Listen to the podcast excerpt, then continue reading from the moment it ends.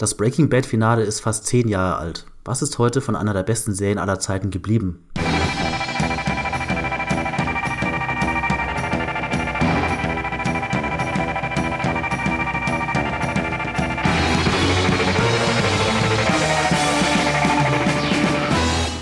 Und herzlich willkommen zu einer neuen Folge Streamgestöber, dem Moviepilot Podcast, mit dem wir euch ein Leuchtfeuer sein wollen im Streaming-Dschungel der Gegenwart.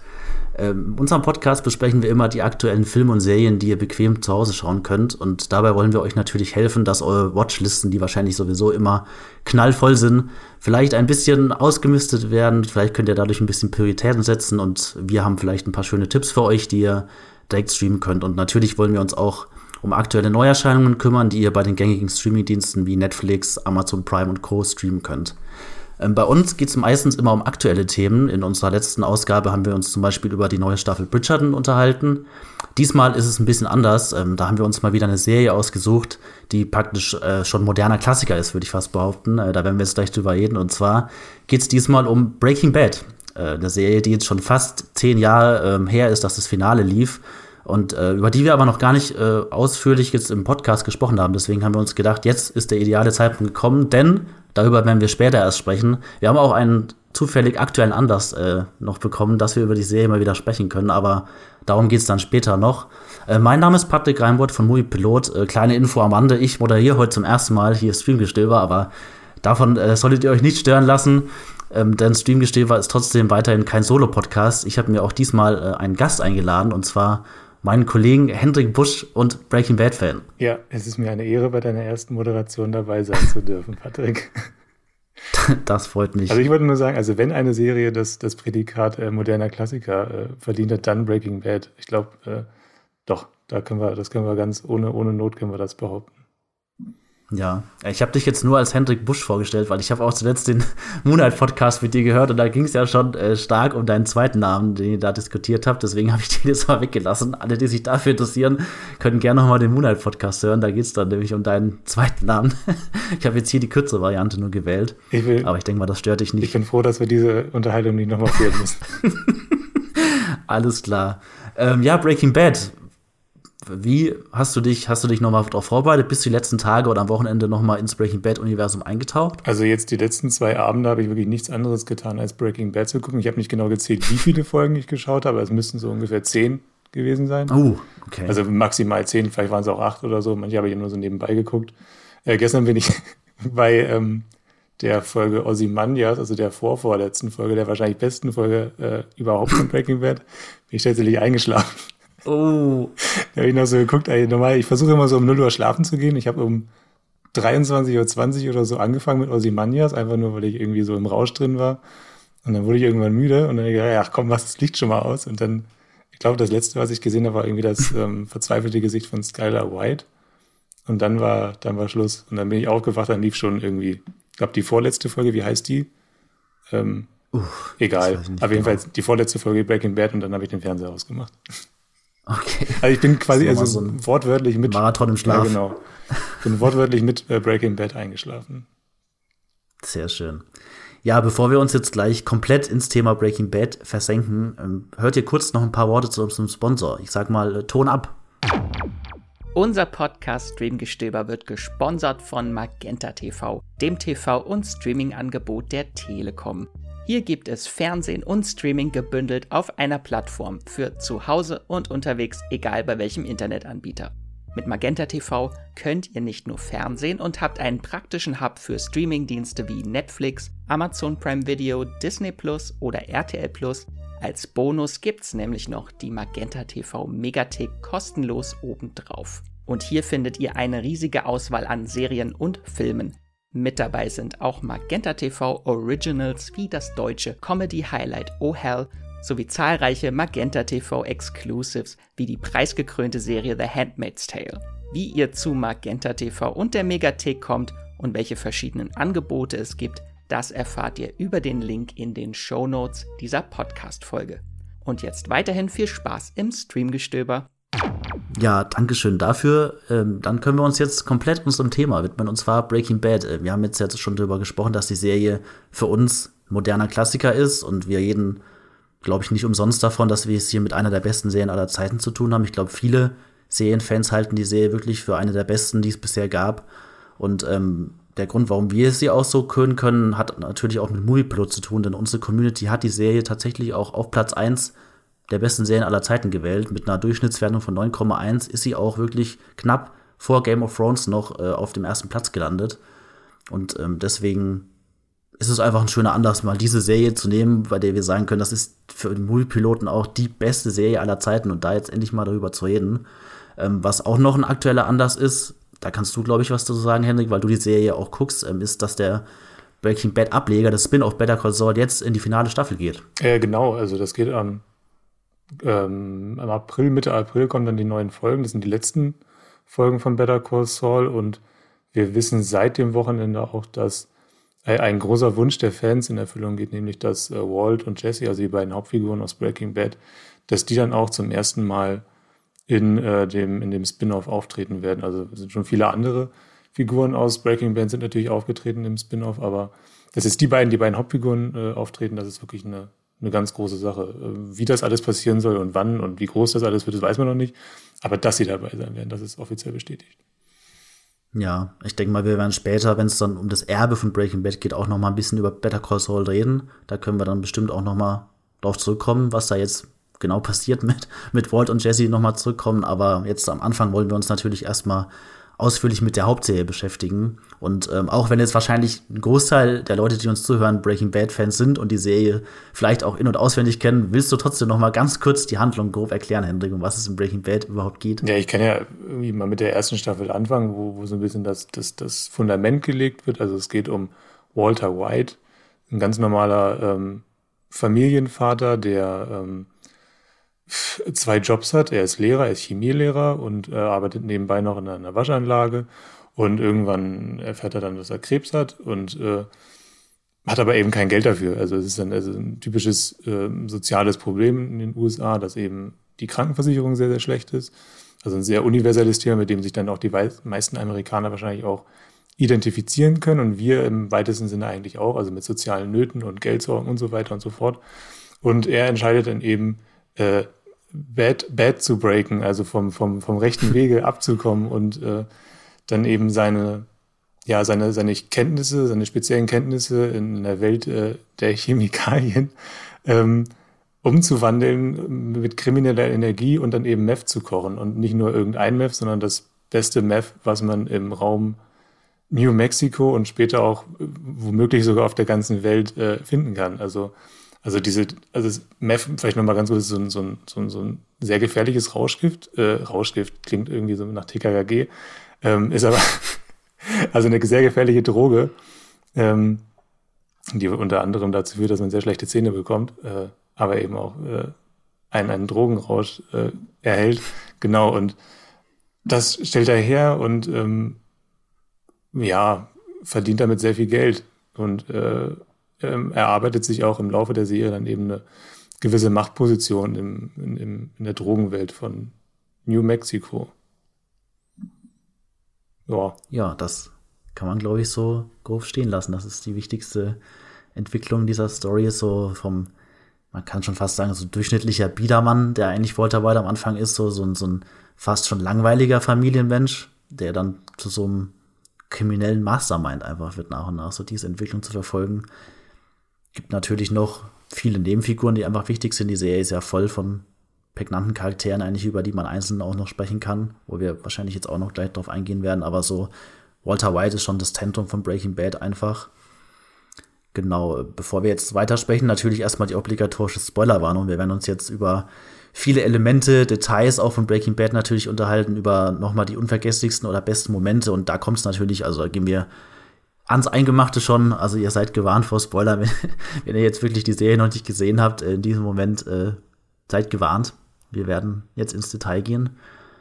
Ja, äh, zum Anfang würde ich eigentlich gerne mal so einen kleinen ja, Nostalgietrip vielleicht vornehmen, auch mit dir und dich einfach mal fragen, wie ist es denn damals gewesen bei dir mit Breaking Bad? Wie bist du denn zu der Serie gekommen? Wie hast du denn den Start miterlebt? Warst du von Anfang an schon dabei oder wie hat es denn bei dir überhaupt angefangen, dass du Breaking Bad entdeckt hast? Also ich war nicht von Anfang an dabei. Ich habe äh, wahrscheinlich ziemlich genau vor zehn Jahren angefangen. Das war so 2012, glaube ich, als äh, ich meine, schon die vierte Staffel gerade lief und dann fingen plötzlich an, die deutschen Feuilletons auch über Breaking Bad zu schreiben. Generell wurde, wurde das Thema Serien immer größer und ähm, ja, und dann habe ich mir gedacht, ja, okay, jetzt fängst du mal an. Und dann habe ich geguckt, wo kann man das denn schauen? Und dann habe ich gemerkt, okay, äh, bei Arte oder so läuft das gerade schon. Oder irgendwie in der dritten Staffel. Wie sollst du das alles gucken jetzt gerade? Also es war wirklich schwer damals noch an, an Serien, mhm. an außer an internationale Serien ranzukommen.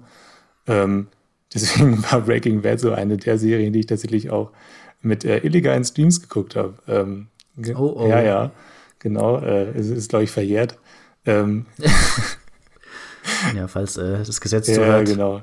Das ist, glaube ich, noch Glück. Also eine der wenigen Serien, die ich tatsächlich dann irgendwie, die ich mir irgendwie dann beschaffen musste. Also es war auch tatsächlich eine der ersten ja, großen Serien ähm, aus dem Golden Age of TV, die ich, mhm. die ich mir so reingezogen habe. Vorher hatte ich nur Twin Peaks geguckt und, und Buffy und sowas. Äh, und dann und da halt dann wirklich mal so ein, so ein Serientrend mitgemacht und habe dann auch versucht, möglichst schnell dann die ähm, Staffeln aufzuholen, sodass ich dann dabei sein konnte, wenn dann im Jahr 2013 die Serie eben in ihr großes Finale geht. Weil da war, das war mir schon klar, dass das eine große Sache wird, worüber dann die ganze Welt, äh, in Anführungszeichen, ja doch, also die ganze Welt, die ganze Serienwelt, äh, Popkulturwelt ja. sprechen wird. Äh, wie war das bei dir? Ich glaube, ja, bei mir war es ganz ähnlich. Also ich erinnere mich da auch sehr nostalgisch dann an Breaking Bad, dass ich das entdeckt habe, weil das war bei mir so eine Phase im Leben, wo ich generell so viele Serien wie nie eigentlich geguckt habe. Also es war so, ich glaube, also ich habe es auch nicht von der ersten Staffel an schon verfolgt, weil damals, wie du schon gesagt hast, war das wirklich noch eine andere Serienlandschaft, dass die US-Hypes wirklich bei uns auch später erst ankamen. Und äh, es war, glaube ich, auch damals so, jetzt im Vergleich zu heute, wo wir das auf Netflix oder so bei den Streamingdiensten relativ zeitnah teilweise bekommen, hat es in Deutschland schon immer deutlich länger gedauert, bis so eine Erfolgsserie, die in den USA schon ein Hit ist, bei uns überhaupt erstmal so ankommt. Und dann hat man auch wieder das Problem, also heute ist es natürlich nicht so schlimm, wenn man sagt, irgendwie bei Arte läuft was, dann ist das ja schon ein Qualitätsmerkmal meistens. Aber damals war das eher schon so, dass es dann so als ja, Nischen, äh, Nischenausstrahlung irgendwie geil, dass man sagt, okay, dieser Mega-Hit aus den USA, der läuft jetzt irgendwie nur bei Arte und ich weiß auch nicht mehr, ob das von den Uhrzeiten her überhaupt passen war. Also ich habe es auf jeden Fall dann auch nicht auf Arte geguckt. Ich habe damals noch tatsächlich viele Serienstaffeln auf DVD noch äh, gekauft, als die dann rausgekommen sind. Die waren auch damals, ich erinnere mich noch, ziemlich teuer teilweise auf DVD noch. Also da gab es auch diese Praxis, die heute auch völlig absurd ist eigentlich, dass dann Staffeln wie Lost oder so geteilt wurden. Da gab es dann so Split-DVD-Staffeln. Irgendwie, ich glaube, die dritte Staffel Lost kam oder die zweite kam irgendwie auch in zwei Teilen oder so nur raus. Also da musste man dann irgendwie auch viel Geld bezahlen für diese Folgen auf DVD. Und ich habe mir damals die ersten beiden Staffeln von Breaking Bad, die dann, glaube ich, zeitnah nach der Arte-Ausstrahlung gekommen sind, auf DVD gekauft und die da geguckt. Die erste Staffel von Breaking Bad ist ja eh fast schon Snack. Die ist ja nicht so lang mit ihren, ich glaube, sechs Folgen sind es, glaube ich. Also sieben, tatsächlich. Sieben, genau. Sieben Folgen, also die kann man ja relativ schnell gucken. Die zweite Staffel ist ja dann eher so eine vollwertige Staffel, wie man die danach dann auch kennt, sag ich mal. Und ja, ich bin da auch, glaube ich, ich weiß gar nicht, wie, da, wie das genau losging, dass ich auf die Serie wirklich aufmerksam geworden bin, aber ich habe damals wirklich die aktuellen Sachen geschaut, wie Dexter und Californication.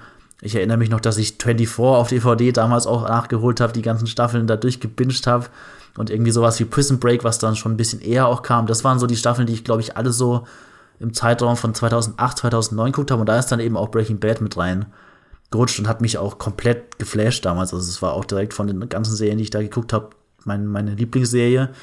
Und ich glaube, ich war dann, ich bin nicht mehr sicher, ob Staffel 3 war oder 4, dass ich dann wirklich ähnlich wie du äh, die Serie auch geguckt habe, dann als es in die dritte Staffel ging und die in Deutschland noch nicht da war, auch auf äh, nicht hundertprozentig legale Weise, aber da habe ich dann schon auch diesen Hype mitgespürt, dass wirklich Woche für Woche auch die, die Folgen kamen und man dann mit Freunden immer darüber geredet hat, was ist gerade passiert und auch so diesen, diese Diskussion ständig hatte, diesen Hype, der sich so auch wirklich im Privaten da unfassbar aufgebaut hat. Das habe ich auch selten so erlebt wie bei einer Serie wie Breaking Bad, die ja auch ganz viel zum Diskutieren einlädt, die irgendwelche Details streut, über die man dann rätseln kann, die krasse Cliffhanger hat oder so. Also es war immer teilweise eine Qual, auch eine Woche warten zu müssen, bis die nächste Folge kam. Oder gerade wenn da eine Staffel zu Ende war, als man dann wusste, man muss jetzt, glaube ich, irgendwie ein Dreivierteljahr oder so warten, bis die nächste Staffel kommt. Das war teilweise schon echt brutal. Und deswegen war Breaking Bad wirklich auch so ein, ab der, ab, ab der Hälfte spätestens, äh, so ein gemeinschaftliches Erlebnis auch, was ich mit, mit Freunden da auch geteilt habe, viel darüber diskutiert habe und ja, das schon als so ein so eine Eventserie auch wirklich in Erinnerung habe, die so über die Qualität hinaus einfach total jahrelang das Leben einfach mitgeprägt hat. So. Ja, und das, obwohl es eben keinen wirklichen Raum gab. Mhm. Ne? Also wenn man jetzt heute das vergleicht, äh, heute landet halt ja. jede, jede Serie sofort bei Netflix. Und ich glaube, damals, das habe ich dann nur so im Nachhinein dann auch erfahren, wie sich, wie sich Breaking Bad in den USA entwickelt hat. Da war es ja so, dass die ähm, ersten vier Staffeln irgendwie gar nicht so die ganz hohen Einschaltquoten im linearen Fernsehen hatten. Und dann kam es irgendwie in der äh, Staffel 4 oder so, kam dann irgendwie alle, alle vier Staffeln kamen dann zu Netflix. Und ähm, dann haben sich die Einschaltquoten durch die Verfügbarkeit bei Netflix, weil dann eben plötzlich ganz viele Menschen diese Serie bei Netflix bingen konnten in den USA, ist es da eigentlich erst so richtig explodiert. Und irgendwie das Staffelfinale von Staffel 4 ähm, haben, haben irgendwie zwei Millionen Menschen live geguckt und das Finale von Staffel ähm, 5, zwei Jahre später, waren dann irgendwie 10 Millionen Menschen. Und das wahrscheinlich wirklich nur, weil die Serie bei Netflix verfügbar war und da dann plötzlich mhm. einen ganz anderen, eine ganz andere kulturelle Ausbreitung erfahren hat. Das, ist, das haben wir alles irgendwie verzögert dann, glaube ich, wahrgenommen. Wir mussten uns das irgendwie anders besorgen. Ich finde es total spannend, wie, wie wir gerade hier über DVDs reden, weil das ja wirklich ein, wirklich ein Relikt ja. ist. Äh, ja, schon, schon interessant. Ja, voll. Und weil bei Breaking Bad war es ja auch noch was Besonderes, weil die Serie einfach für so eine Hitserie nicht so mega lang lief. Also fünf Staffeln finde ich ist immer so eine schön kompakte Zahl eigentlich. Da, da, da, kann man auch, wenn man jetzt sagt, man möchte irgendwie einen Rewatch machen oder so, sich alles nochmal anschauen. Dann ist es nicht, dass man sagt, oh, ich muss jetzt irgendwie neun Staffeln oder so gucken, sondern Breaking Bad war ja schon sehr früh auf diese fünf Staffeln ausgelegt. Man wusste dann auch schon spätestens in der vierten Staffel, dass jetzt da noch eine kommt. Die haben sie ja dann ein bisschen länger gemacht. Aber es war schon relativ früh auch klar, wohin die Reise läuft. Und ich wusste, wusste auch schon, dass ich damals so angespannt war, als ich als dann feststand, jetzt kommt die finale Staffel und ich war schon so, oh Gott, hoffentlich passiert mir jetzt nicht irgendwas, damit ich das welche Bettende noch erleben kann. Ich hatte dann richtig so, so Panik, dass jetzt irgendwie auf die letzten Meter, ich habe dann irgendwie drei, vier Jahre halt Breaking Bad so aktiv verfolgt, dann hatte ich irgendwie Angst, so hoffentlich weiß ich noch, wie Breaking Bad endet. Das war eine meiner größten Sorgen. So. Was hattest war du denn für fast, existenzielle Ängste? Nein, gar nicht so. Also es war ein bisschen reingesteigert, übertrieben, aber ich, so ein paar Gedanken waren dann so, oh Gott, ich muss unbedingt wissen, wie Breaking Bad ausgeht und muss dieses, ja, dieses Gesamtkunstwerk, was es für mich damals schon war, irgendwie zu Ende erleben oder so. Ich, ich, ich will das nicht verpassen. Und das war auch schon so ein, so ein Gefühl, das da mitgeschwungen. Also dieses ja, in sich abgeschlossene, weil heute ist es ja wirklich auch so, dass die, dass die Serien dann immer noch weiterlaufen, weiterlaufen, noch eine Staffel kommt oder so. Und bei Breaking Bad war es halt so, du hattest diese extrem hohe Qualität und hast aber trotzdem so dieses, ja, komprimiert möchte ich es jetzt nicht nennen, weil fünf Staffeln sind immer noch fünf Staffeln einfach. Also es ist jetzt auch nichts, was man super schnell weg hat, aber es ist trotzdem für die Qualität, die es liefert, so fast schon verdichtet irgendwie, finde ich. Also es, da gibt's auch so gut wie keine Längen oder so. Die Serie ist einfach so smart durchkomponiert auch. Du, du, du, wusstest, also ich bin mir nicht mehr sicher, ob die wirklich bei der Serie jetzt von Anfang an in der ersten Staffel schon wussten, wo sie enden werden. Weißt du das noch genauer? Ich, ich habe mir tatsächlich da jetzt ein bisschen was angelesen und es ist tatsächlich so, dass sie ähm, eine, eine Roadmap hatten. Also sie wussten mhm. ungefähr, wo es hingehen soll, aber ich glaube, die Roadmap war, war tatsächlich so, dass sie aus einem Normalo äh, ein, ein, ein ähm, ja, Gott, genau, einen, einen Scarface-Charakter machen wollten. Scarface, ja, ich glaube, Vince Gilligan, der Schöpfer ja. der Serie, hat es Mr. Chips genannt. Genau, das ist, genau. Ich, so ein US-Phänomen, das kenne ich in Deutschland. Ich auch nicht. Ich, ich also, gar nicht, was dieser Mr. Chips ist. Ich glaube, das heißt einfach so, dass dieser Allerweltstyp ja. eben, wie wir es am Anfang schon beschrieben haben, so dieser Durchschnittstyp, der halt eben vom, vom Normalo zu diesem, zu dieser Scarface Mhm. Mythosfigur fast schon mit so diesem legendären Gangster. Ja, genau, also man weiß eben nicht direkt, was gemeint ist. Also wenn da jemand sagt, von Mr. Chips zu, zu Scarface, mhm. das war irgendwie so das, das ganz grobe Skelett, was sie sich da irgendwie so hingelegt haben. Und aber sie haben tatsächlich sehr viel improvisiert. Also was ich jetzt so, so erfahren habe, ist, ist, dass sie häufig äh, Walt und Jesse eben in aussichtslose Situationen verfrachten wollten, um sie dann da eben aus irgend, mit, mit irgendwelchen Mitteln eben wieder rauszu, rauszumanövrieren. Und das dann, dann dadurch kamen dann eben diese, diese irren Plots äh, teilweise zustande.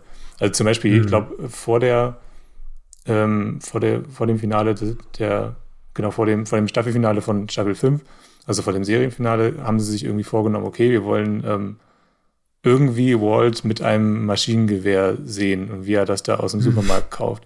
Okay, und dann, dann war die Idee, irgendwie stand da im, im Writers Room und äh, wie, wie kriegen wir die Figuren dahin zu diesem Bild? Also es ist viel, was so, so rückwirkend ähm, ja, konstruiert werden sollte äh, von den AutorInnen. Genau. Das ist so. Mhm. Das waren so die Methoden. Aber da können wir vielleicht später auch noch detaillierter drauf eingehen. Ja. Genau, ähm, lass uns mal so ein bisschen über die Elemente reden, die Breaking Bad wirklich so genial machen, äh, zu einer der besten Serien aller Zeiten. Ich glaube, du würdest dich ja, hast du jetzt auch schon gesagt, anschließen, dass Breaking Bad wirklich eine der besten Serien aller Zeiten auch für dich ist. Ja. Von allen, die du gesehen hast. ich glaube, ich glaube, beim Movieplot habe ich sie auch als Lieblingsserie markiert. Hat auch ein bisschen ja, ich auch. nostalgische Gründe natürlich. Ähm, ja, klar. Aber einfach, äh, wie sie jetzt auch andere Serien beeinflusst, äh, wie, wie viele versuchen dann eben diese, diesen, diesen speziellen Breaking Bad Vibe dann zu reproduzieren ähm, und hm. eben diese, diese Anti-Helden-Geschichte. Ähm, ich glaube, ja, also wahrscheinlich ähm, wollen, wollen wir jetzt schon die einzelnen Punkte durchgehen, ähm, die sie zur besten Serie aller Zeiten machen. Ich meine, ja. Wir können ja, wir können ja mal mit Walter White anfangen, vielleicht. Ja, würde ich auch sagen. Er ist ja wirklich so das Gesicht von Breaking Bad, würde ich sagen. So neben Jesse Pinkman natürlich auch, aber Walter White ist, glaube ich, schon die Figur, die einfach alle immer noch fasziniert bis heute. So, der, der so pendelt zwischen, er ist so dieser sympathische Durchschnittstyp, mit dem man sich identifizieren kann, aber er hat so so früh auch schon so, so abgründige, hässliche Seiten, die er dann auslebt oder so. Ich, ich weiß nicht, erstmal grundsätzlich zu Brian Cranston. Er, man kannte ihn ja vor Breaking Bad vor allem so als Hal aus Malcolm mittendrin. Da hat er ja wirklich eine Rolle gespielt, da könnte der Kontrast eigentlich kaum größer sein. So, da hat er wirklich so eine Gaga-Comedy-Performance immer rausgehauen, die wirklich so absurd war. Hast du ihn vor Breaking Bad schon in der Rolle gekannt? Ich, ich kannte ihn tatsächlich auch nur äh, durch, durch Malcolm mittendrin. Also hm. da habe ich alles gesehen tatsächlich. Also es gibt übrigens auch einen Podcast zu Malcolm mittendrin, wo wir auch so ah. äh, darüber sprechen. Ähm, ja, genau.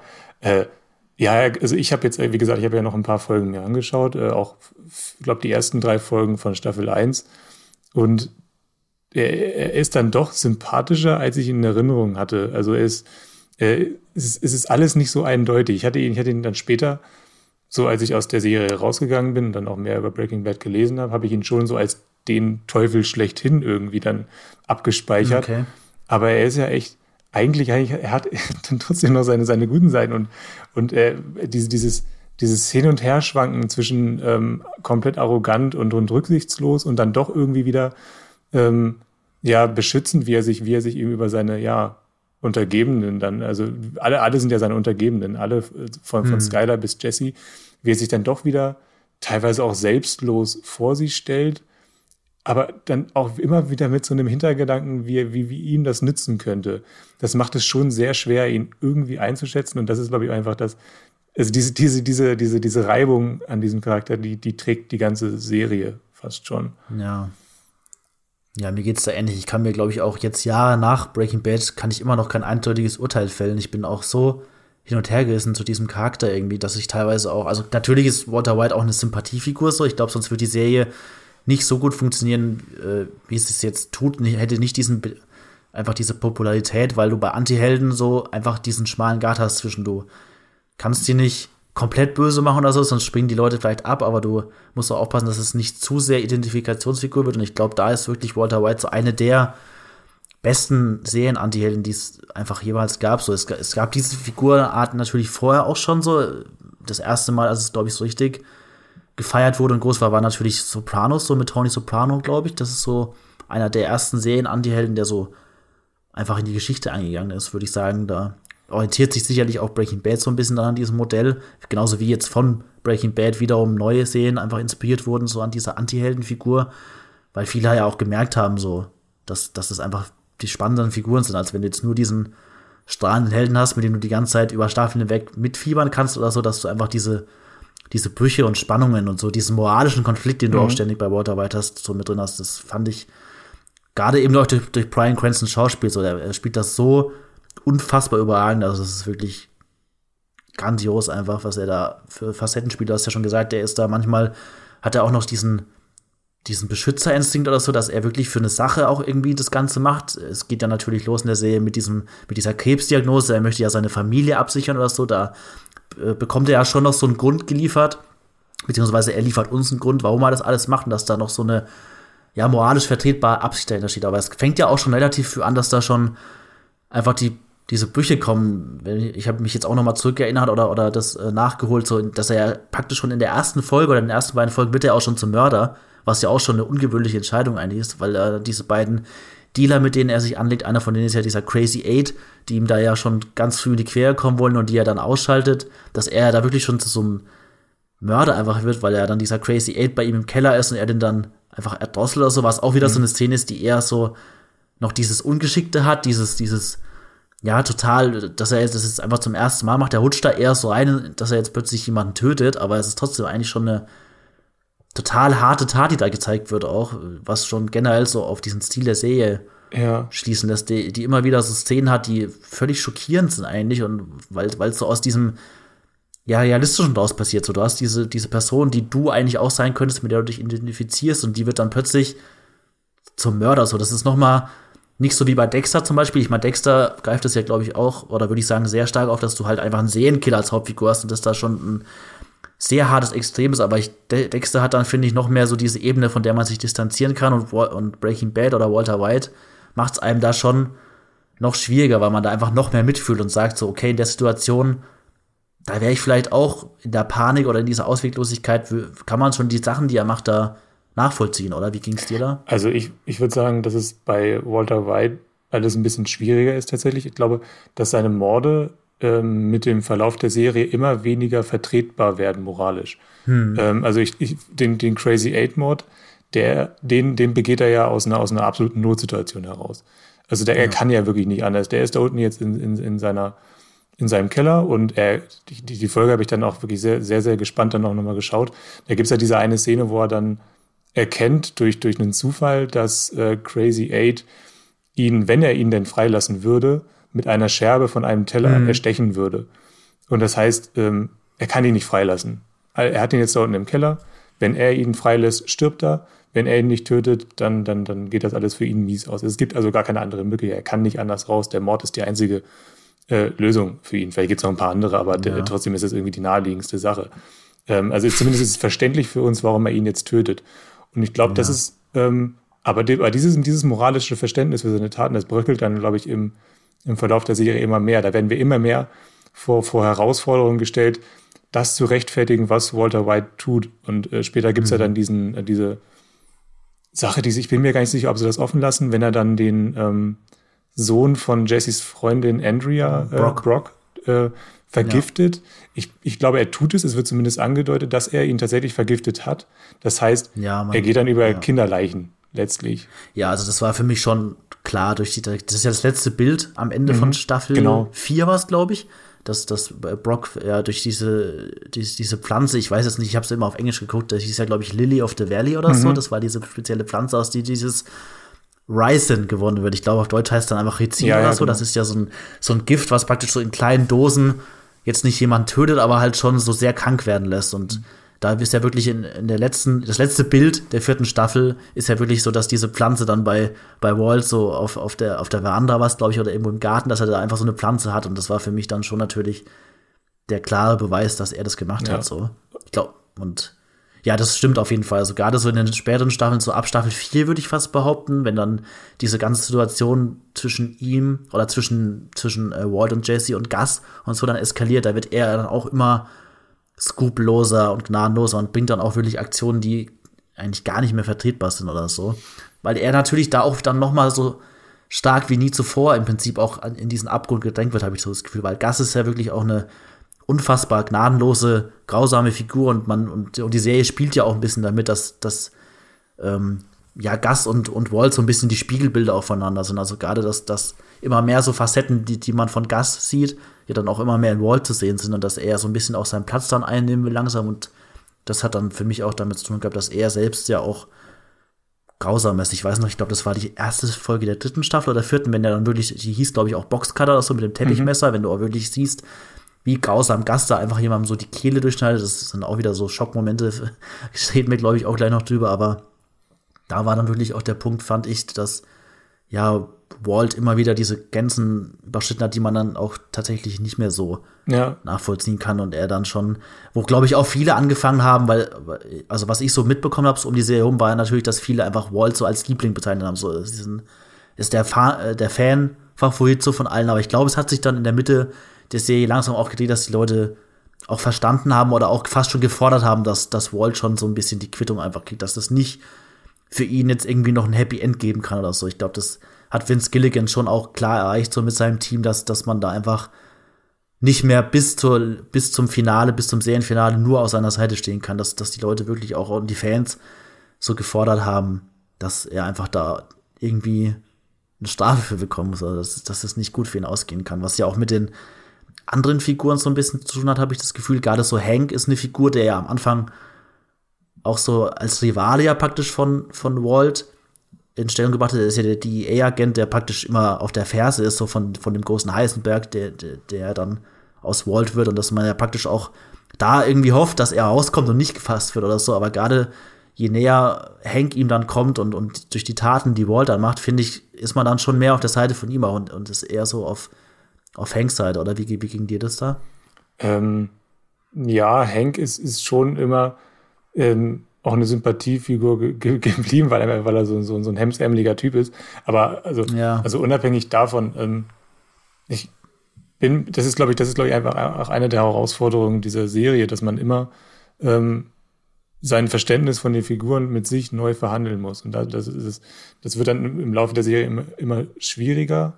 Ja, ähm, ich glaube, das ist einfach, die, wir, haben, wir haben keine richtigen Helden in dieser Serie. Ich glaube, der einzige, den, den man irgendwie, der ständig, also durchgehend eine Identifikationsfigur ist, ist Jesse. Und mit, mit mhm. allen anderen, ähm, bei allen anderen muss man sich immer wieder, muss man immer seine, seine Linien quasi neu verlegen. Also wer ist jetzt, äh, mit wem, mit wem kann ich jetzt wirklich mitfiebern? Ähm, ich weiß nicht. Das ist, ich fand es ganz interessant, dass du vorhin Sopranos noch gesagt hast, weil ich glaube, bei, bei Tony Soprano ist es so, der ist, am Anfang ist er ähm, Mafia-Boss, aber auch gut. Und bei, ähm, bei Walter White ist es irgendwie ein bisschen umgekehrt. Er ist ähm, Familienvater, aber auch böse. Und deswegen, macht's, deswegen ist es am Anfang halt ein bisschen schwieriger, ja, das einzuschätzen, glaube ich.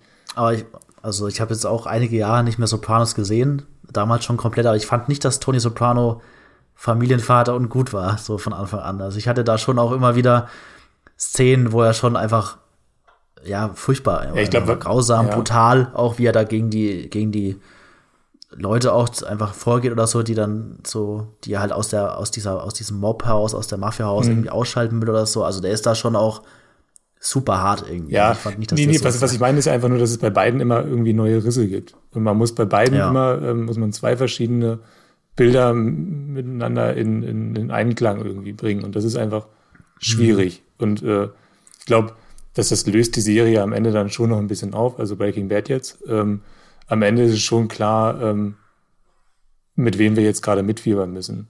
Äh, da ist es dann eben. Also, das ist, das ist das, deswegen, die, die letzten drei Folgen haben schon nochmal einen ganz anderen Sog, weil dann äh, Walt einfach gebrochen ist. Äh, es geht mhm. ja eigentlich nur noch darum, jetzt irgendwie seine ähm, Schäfchen, Schäfchen irgendwie mehr, also mehr schlecht als recht ins Trockene zu bringen. Also quasi den letzten ja. Rest von dem, was er da jetzt letzten, keine Ahnung, äh, zwei Jahre oder so aufgebaut hat, dann doch noch irgendwie äh, an seine Familie weiterzugeben, dass die irgendwie jetzt nach seinem Tod noch äh, wenigstens ein bisschen was aus, seinem, aus seinen kriminellen äh, Machenschaften da mhm. mitnehmen.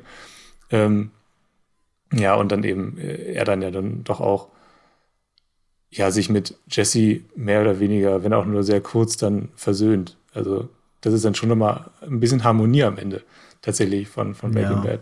Unerwartet. Ja, es ist ja auch, also in der fünften Staffel fand ich, packt die Serie dann nochmal so viele ja, Schläge in die Magengrube irgendwie aus, wo man dann wirklich, also gerade wenn man denkt, so Walt bekommt jetzt nach und nach das, was er verdient, aber da kommen ja so harte Sachen, der ist ja wirklich so am Ende, dann, dass man wirklich, das, wie du gesagt hast, die Serie dreht es ja wirklich nochmal so in diesem zwei, drei Folgen langen Finale, dass er jetzt nochmal so diesen Vergeltungsschlag wirklich bekommt und da nochmal so eine, so eine Art Rache einfach vollziehen kann, dass, dass, dass man das in, in dem Moment ihm schon gönnt. Ich meine, am Ende ist es natürlich dann so, dass er am Boden liegt und, und sterben wird, so, aber das, was davor nochmal passiert ist, ist schon was, wo, glaube ich, auch jeder so, so, so ein befriedigendes Gefühl einfach verspürt hat, so was, was sie da in dem Showdown, in dem Finale nochmal entfesten und auch gerade, weil, weil du ja sagst, Jesse so ist, ist neben Walt auch einfach so eine unfassbar wichtige, spannende Figur, die ja auch in der letzten Staffel so, also noch härter fast für mich trifft Jesse eigentlich als, als Walt so nach und nach, so gerade was, was mit der Entwicklung von ihm passiert. Er, wir haben ja schon drüber gesprochen, er lernt ja dann äh, Andrea kennen, so bei diesem anonymen äh, therapiemäßigen Treffen.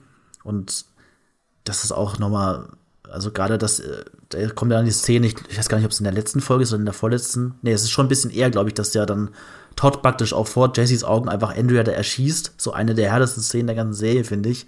Und er dann wirklich so bei, bei, bei, ähm, bei dem Onkel Jack hier die, und seiner Nazi-Gang wird er ja dann so als Geisel gehalten und gerade im Finale, wenn er dann nochmal zu sehen ist und da komplett verwahrlost aussieht, da irgendwie als Geisel bei denen gehalten wurde, so dieses komplett zerfallene Bild von ihm, das fand ich fast noch schockierender eigentlich als, als Walt, der ja dann so ein bisschen sich optisch ja auch verändert, weil er ja dann durch seine, seine Krebserkrankung in den Griff bekommt und dann auch wieder Haar hat und so. Er sieht ja auch im, im Finale verändert aus einfach, aber Jesse, der sieht wirklich da aus wie, wie schon so eine lebende Leiche irgendwie und das hat mich auch also wahnsinnig mitgenommen, irgendwie wie ihm da mitgespielt wird und ihm ja dann auch so einer der wichtigsten Momente gehört, wenn er dann so triumphierend davon fährt und dann irgendwie nochmal so lacht, was aber auch irgendwie so einen tragischen Wahnsinn hat.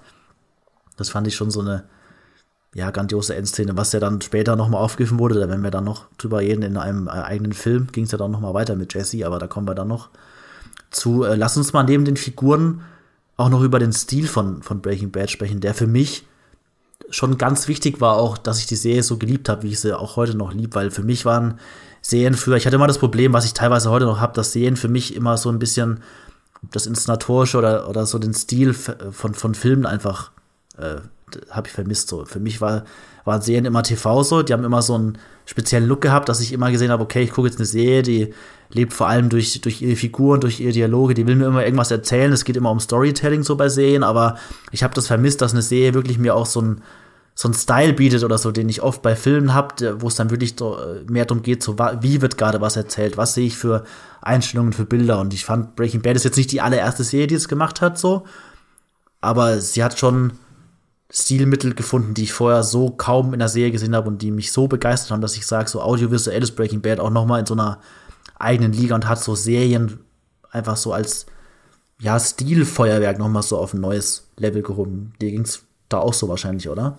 Ja, ähm, ich glaube tatsächlich, dass sich Breaking Bad ein bisschen mehr getraut hat, äh, zumindest auch mal einfach mal einen Gang runterzuschalten. Also was ich, was ich, was ich verbinde, Breaking Bad und auch Better Call Saul ähm, übrigens äh, mit mit sehr langsamen Szenen. Also wo dann wirklich, okay. ähm, wo dann wirklich einfach mal, ähm, ich glaube, wir, wir haben ja vorhin schon diese Boxcutter-Szene angesprochen, wo ähm, hm. äh, Gus äh, einen seiner Handlanger da tötet. Das ist ja eine eine ewig langgezogene Sequenz, wo man einfach nur beobachtet, wie sich, wie sich Gas umzieht. Währenddessen redet äh, Walt auf ihn ein und äh, da hält die Kamera einfach mal drauf und dann, dann zieht er sich wieder um. Und mit, mit solchen, mit solchen, ähm, mit solchen hm. sehr, sehr langsamen, ähm, präzisen Sequenzen verbinde ich Breaking Bad. Äh, dazu dann eben noch äh, Bilder von, von, von äh, Kakteen und, und äh, herumfliegenden Hosen und so weiter. Also sehr viel äh, suggestive ja. ähm, Schnitte tatsächlich dann auch. Ähm, aber vor allem dieses Langsame und dieses, dieses, dieses okay. ähm, Brütende. Äh, jetzt, jetzt hier, das, das, das, das müsst ihr euch jetzt einfach mal anschauen und äh, gibt auch kein Entkommen.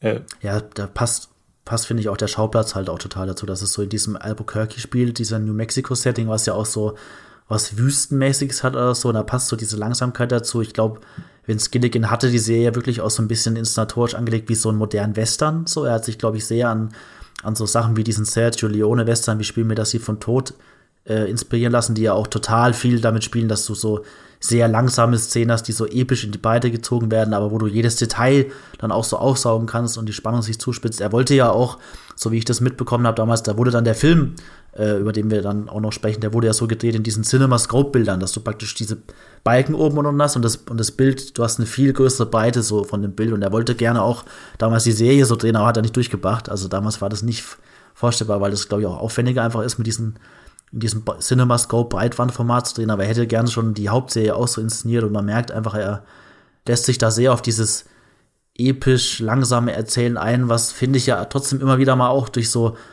fast schon experimentelle Einschübe gebrochen wird, dass du dann so Zeitraffer-Sequenzen hast oder so, gerade immer wenn Walt und Jesse dann mal wieder auf so eine Cooking Spree gehen, so, so irgendwie eine ganze Ladung Meth dann auf einmal kochen oder so, sich da immer einquartieren, dann hast du ja immer diese Montagen, die schon so Musikvideomäßig sind, das so Zeitraffermäßig läuft das alles ab. Das hat für mich das Ganze dann immer schon so nochmal aufgelockert, dass du nicht nur so was Langsames hast, weil ich glaube, da wären viele auch jetzt nicht abgesprungen, aber ich glaube, das hätte viele mehr gestört, wenn du nur so eine super langsame Serie hättest, äh, die dann nicht durch so ja, alles andere nochmal so aufgelockert wird, so diese schnellen Sequenzen, diese Action-Szenen, die sind mir auch wieder aufgefallen. Ich habe mir jetzt vor dem Podcast auch nochmal ein paar Action-Szenen angeguckt, wie wieder auch so diese Shootouts, diese Schusswechsel inszeniert sind. Das hat auch diese Langsamkeit, aber es ist teilweise so intensiv, fesselnd, fiebrig inszeniert, so die, die Actionsequenzen in Breaking Bad, wenn die kommen. Und ich finde, das ist so ein ja, Zusammenspiel, das mich damals, als ich die Serie geguckt habe, auch so ein bisschen an die Coen-Brüder erinnert hat. So, ich habe damals gedacht, so gerade die ersten zwei Staffeln Breaking Bad fühlt sich für mich so an, als hätten jetzt die Coen-Brüder eine Serie gemacht, so gerade was auch so dieses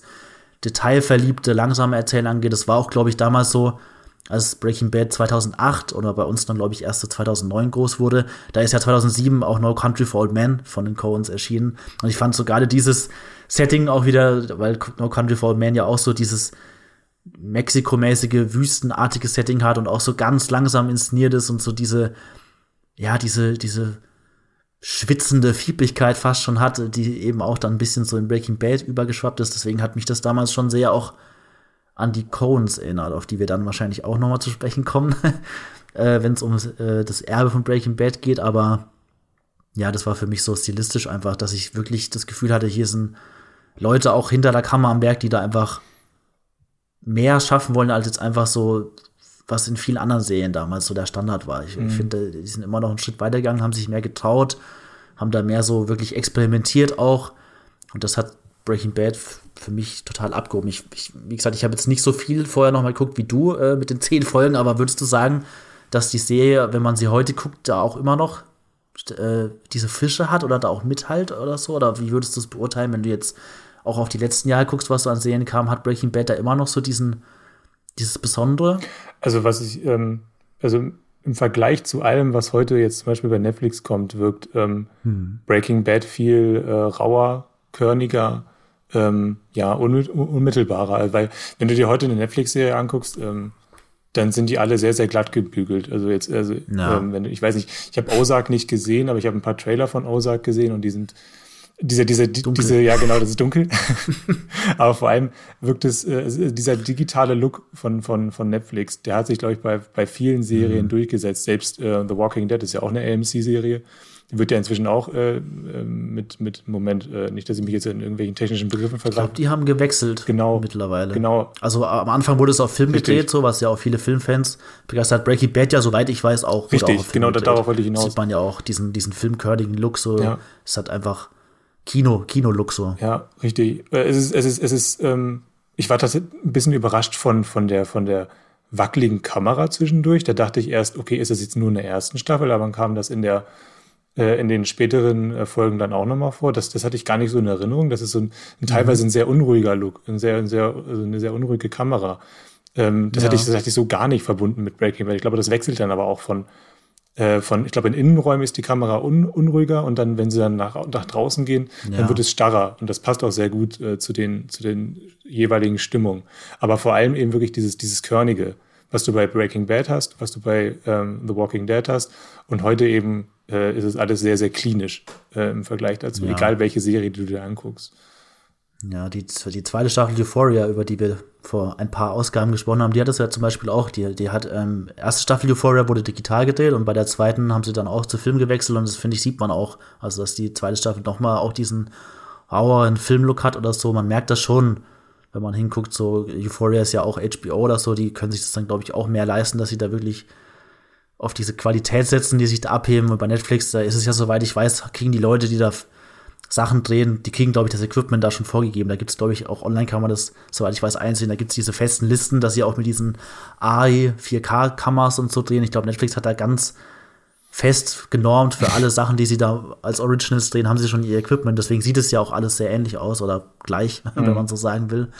Und ähm, ja, das, das stimmt schon. Da hat Breaking Bad immer noch so diesen, klassischer, diesen edleren Filmlook einfach, finde ich. Und das mit den, mit den unruhigeren Handkameraaufnahmen, das ist mir auch aufgefallen. Das spielt da auch noch mit rein, was ich gesagt habe, so dass im, im Gegensatz zu diesen langen Panoramaaufnahmen, die du dann teilweise von, von den, äh, ja, vom Setting hast, von den Locations, hast du eben dann plötzlich, wenn es irgendwie wieder nervös wird, spannender, hast du dieses unruhige, verwackelt oder so dabei, was ja auch gleich so wieder diese, diese Anspannung symbolisiert. Und ich finde, die schaffen es da ständig, immer das richtige Bild zu finden. Und da, da, da ist eigentlich, da gibt es einfach stilistisch auch kaum Ausreißer, auch wenn sie da viel Verschiedenes probieren. Das ist immer irgendwie was Interessantes, Spannendes. Ich, ich im Nachhinein finde ich, gibt es auch wenig, selbst wenn man sagt, Breaking Bad hat irgendwie auch Filler-Episoden oder so, selbst die Filler-Episoden sind ja teilweise was Spannendes. Ich erinnere da nur an die, an die Fliegen-Episode oder so, die ja für manche auch sehr kontrovers war, glaube ich, die damals sehr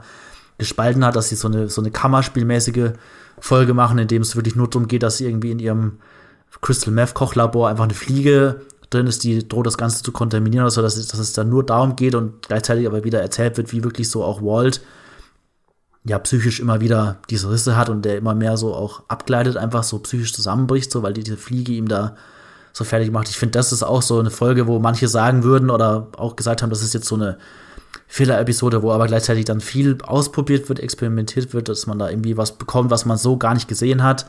Es gibt auch immer wieder mal so im, vor dem eigentlichen Vorspann, es gibt ja diesen kurzen Breaking Bad Vorspann, so das, das, Intro mit der Musik, aber sie haben ja öfters auch mal, gerade in den ersten Staffeln, wenn ich mich da richtig erinnere, haben sie ja immer mal auch da so Ideen eingebracht, wie so Mini-Openings oder so, dass sie da irgendwie einmal auch dieses, dieses Musikvideo auch mit diesem, mit diesem mexikanischen Song oder so, der dann eröffnet wird, ja auch schon so ein, ein Ausblick auf das gibt, was da noch kommt, dass sie da immer wieder sich auch Sachen einfach ausgedacht haben, die sie vor dem eigentlichen Intro da schon abspielen, wo man dann irgendwie durch irgendwie was Besonderes in die Folge reingezogen wird. Also da gibt so viel zu entdecken eigentlich immer noch in der Serie, auch so beim, beim zweiten, dritten Mal oder so. Nee, ich würde sagen, also das Cold Opening, das ist schon so ein, ein, ein, ein ja, ein Erbe von, von Breaking Bad. Auch ich weiß nicht, ob es vorher mhm. auch schon gemacht wurde, aber ich glaube, das ist schon so, so ein, ein, eine Errungenschaft von Breaking Bad. Das hast du ja bei Better Call Saul jetzt auch und bei, bei The Walking Dead gibt es das auch.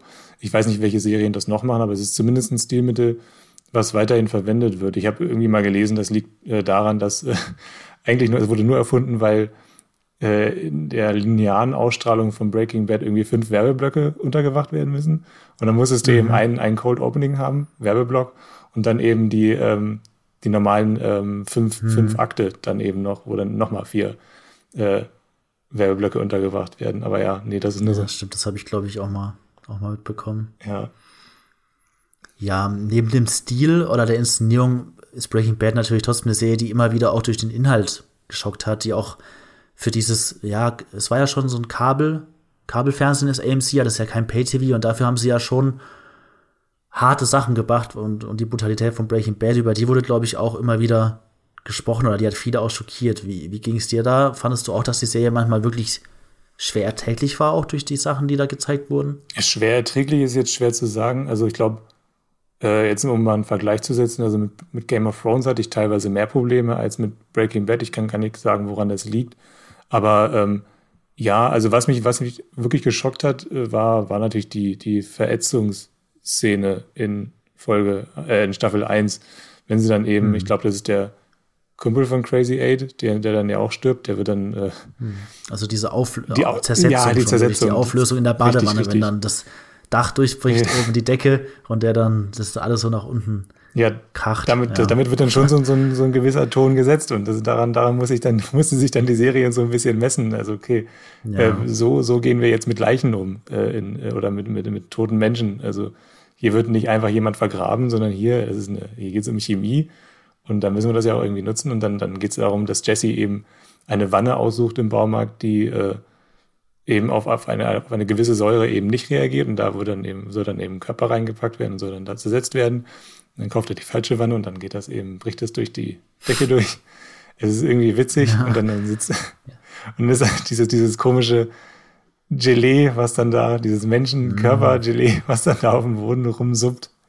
Naja. Ja. Äh, ja, das ist so ein, das war für mich so ein Mix aus. Es ist schon irgendwie eklig und abstoßend, aber es hatte, gerade in den ersten beiden Staffeln hat Breaking Bad, finde ich, noch mehr wirklich auf so einen schwarzen Humor auch gesetzt, dass sie da wirklich so die Absurdität da auch unterstrichen haben. So, also ich glaube nicht, dass, also ich fand, ich, ich war da nicht nur geschockt, ich war da schon überrascht, als es passiert ist, aber es hatte immer noch so ein, so ein Humorventil im, im ganz kleinen Sinne, fand ich so. Ich fand, die Serie ist dann wirklich auch mit den späteren Staffeln härter geworden. Die Brutalität hat mich da mehr geschockt auch, weil dann durch die Wandlung von Walt, die wir jetzt auch schon besprochen haben, wurden die Sachen auch härter, auch gerade durch die, nicht nur was er gemacht hat, so, sondern auch das Umfeld, was da so passiert ist, hat Breaking Bad, finde ich, teilweise so brutale Szenen auch gehabt, die jetzt gar nicht so durch die explizite Gewaltdarstellung so heftig waren, sondern die mich einfach so durch diese Beiläufigkeit fast schon verstört haben. Also da gab es ein paar Szenen, ich habe ja schon die eine angesprochen hier, wenn in der, in der letzten Staffel einfach Andrea so in dieser drei Sekunden Szene so vor Jessys Augen so in, diesen Kopfschuss bekommt, das finde ich so,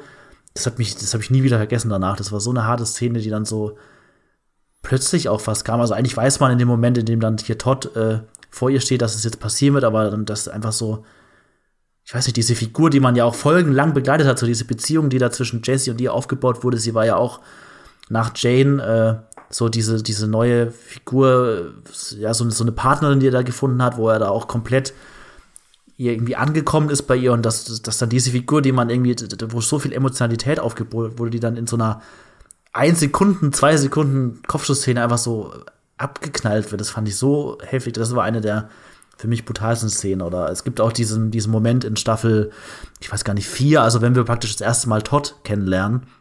Und da gibt es ja diese Folge, in der sie diesen Zug äh, Überfall machen. Und da gibt es ja ein, eine kurze Szene auch, in der, in der so ein Junge äh, angefahren kommt oder so, der dann praktisch Zeuge ist. Und dann sie, siehst du auch so in einer der ersten Szenen, in der wir Todd kennenlernen, dass er einfach die Pistole zückt und so dieses, dieses Kind einfach erschießt. So. Auch diese Gewalt, die in der, in der Serie teilweise gegen Unbeteiligte passiert oder, oder auch ja, gegen, gegen Leute, die das gar nicht ja, verdient haben, Unschuldige, die dann auch getötet werden. Das fand ich war immer wieder auch sowas, wo Grenzen überschritten wurde. Diese Vergiftung von Brock, die ist äh, immerhin dann nicht äh, noch schlimmer eskaliert, aber das ist auch so ein Moment, wo du halt wirklich denkst, so, Walt vergiftet jetzt irgendwie schon einen kleinen Jungen und lässt ihn da leiden für seine Zwecke oder so, was dann wirklich so eine Art der Gewaltausübung ist, die, die ich auch wirklich teilweise schlimmer finde, wie wenn du jetzt wirklich bei Game of Thrones oder so diese wirklich brutalen Gewaltszenen hast oder sowas. Da hat mich das dann bei Breaking Bad, das ist mir teilweise noch tiefer irgendwie unter die Haut gegangen.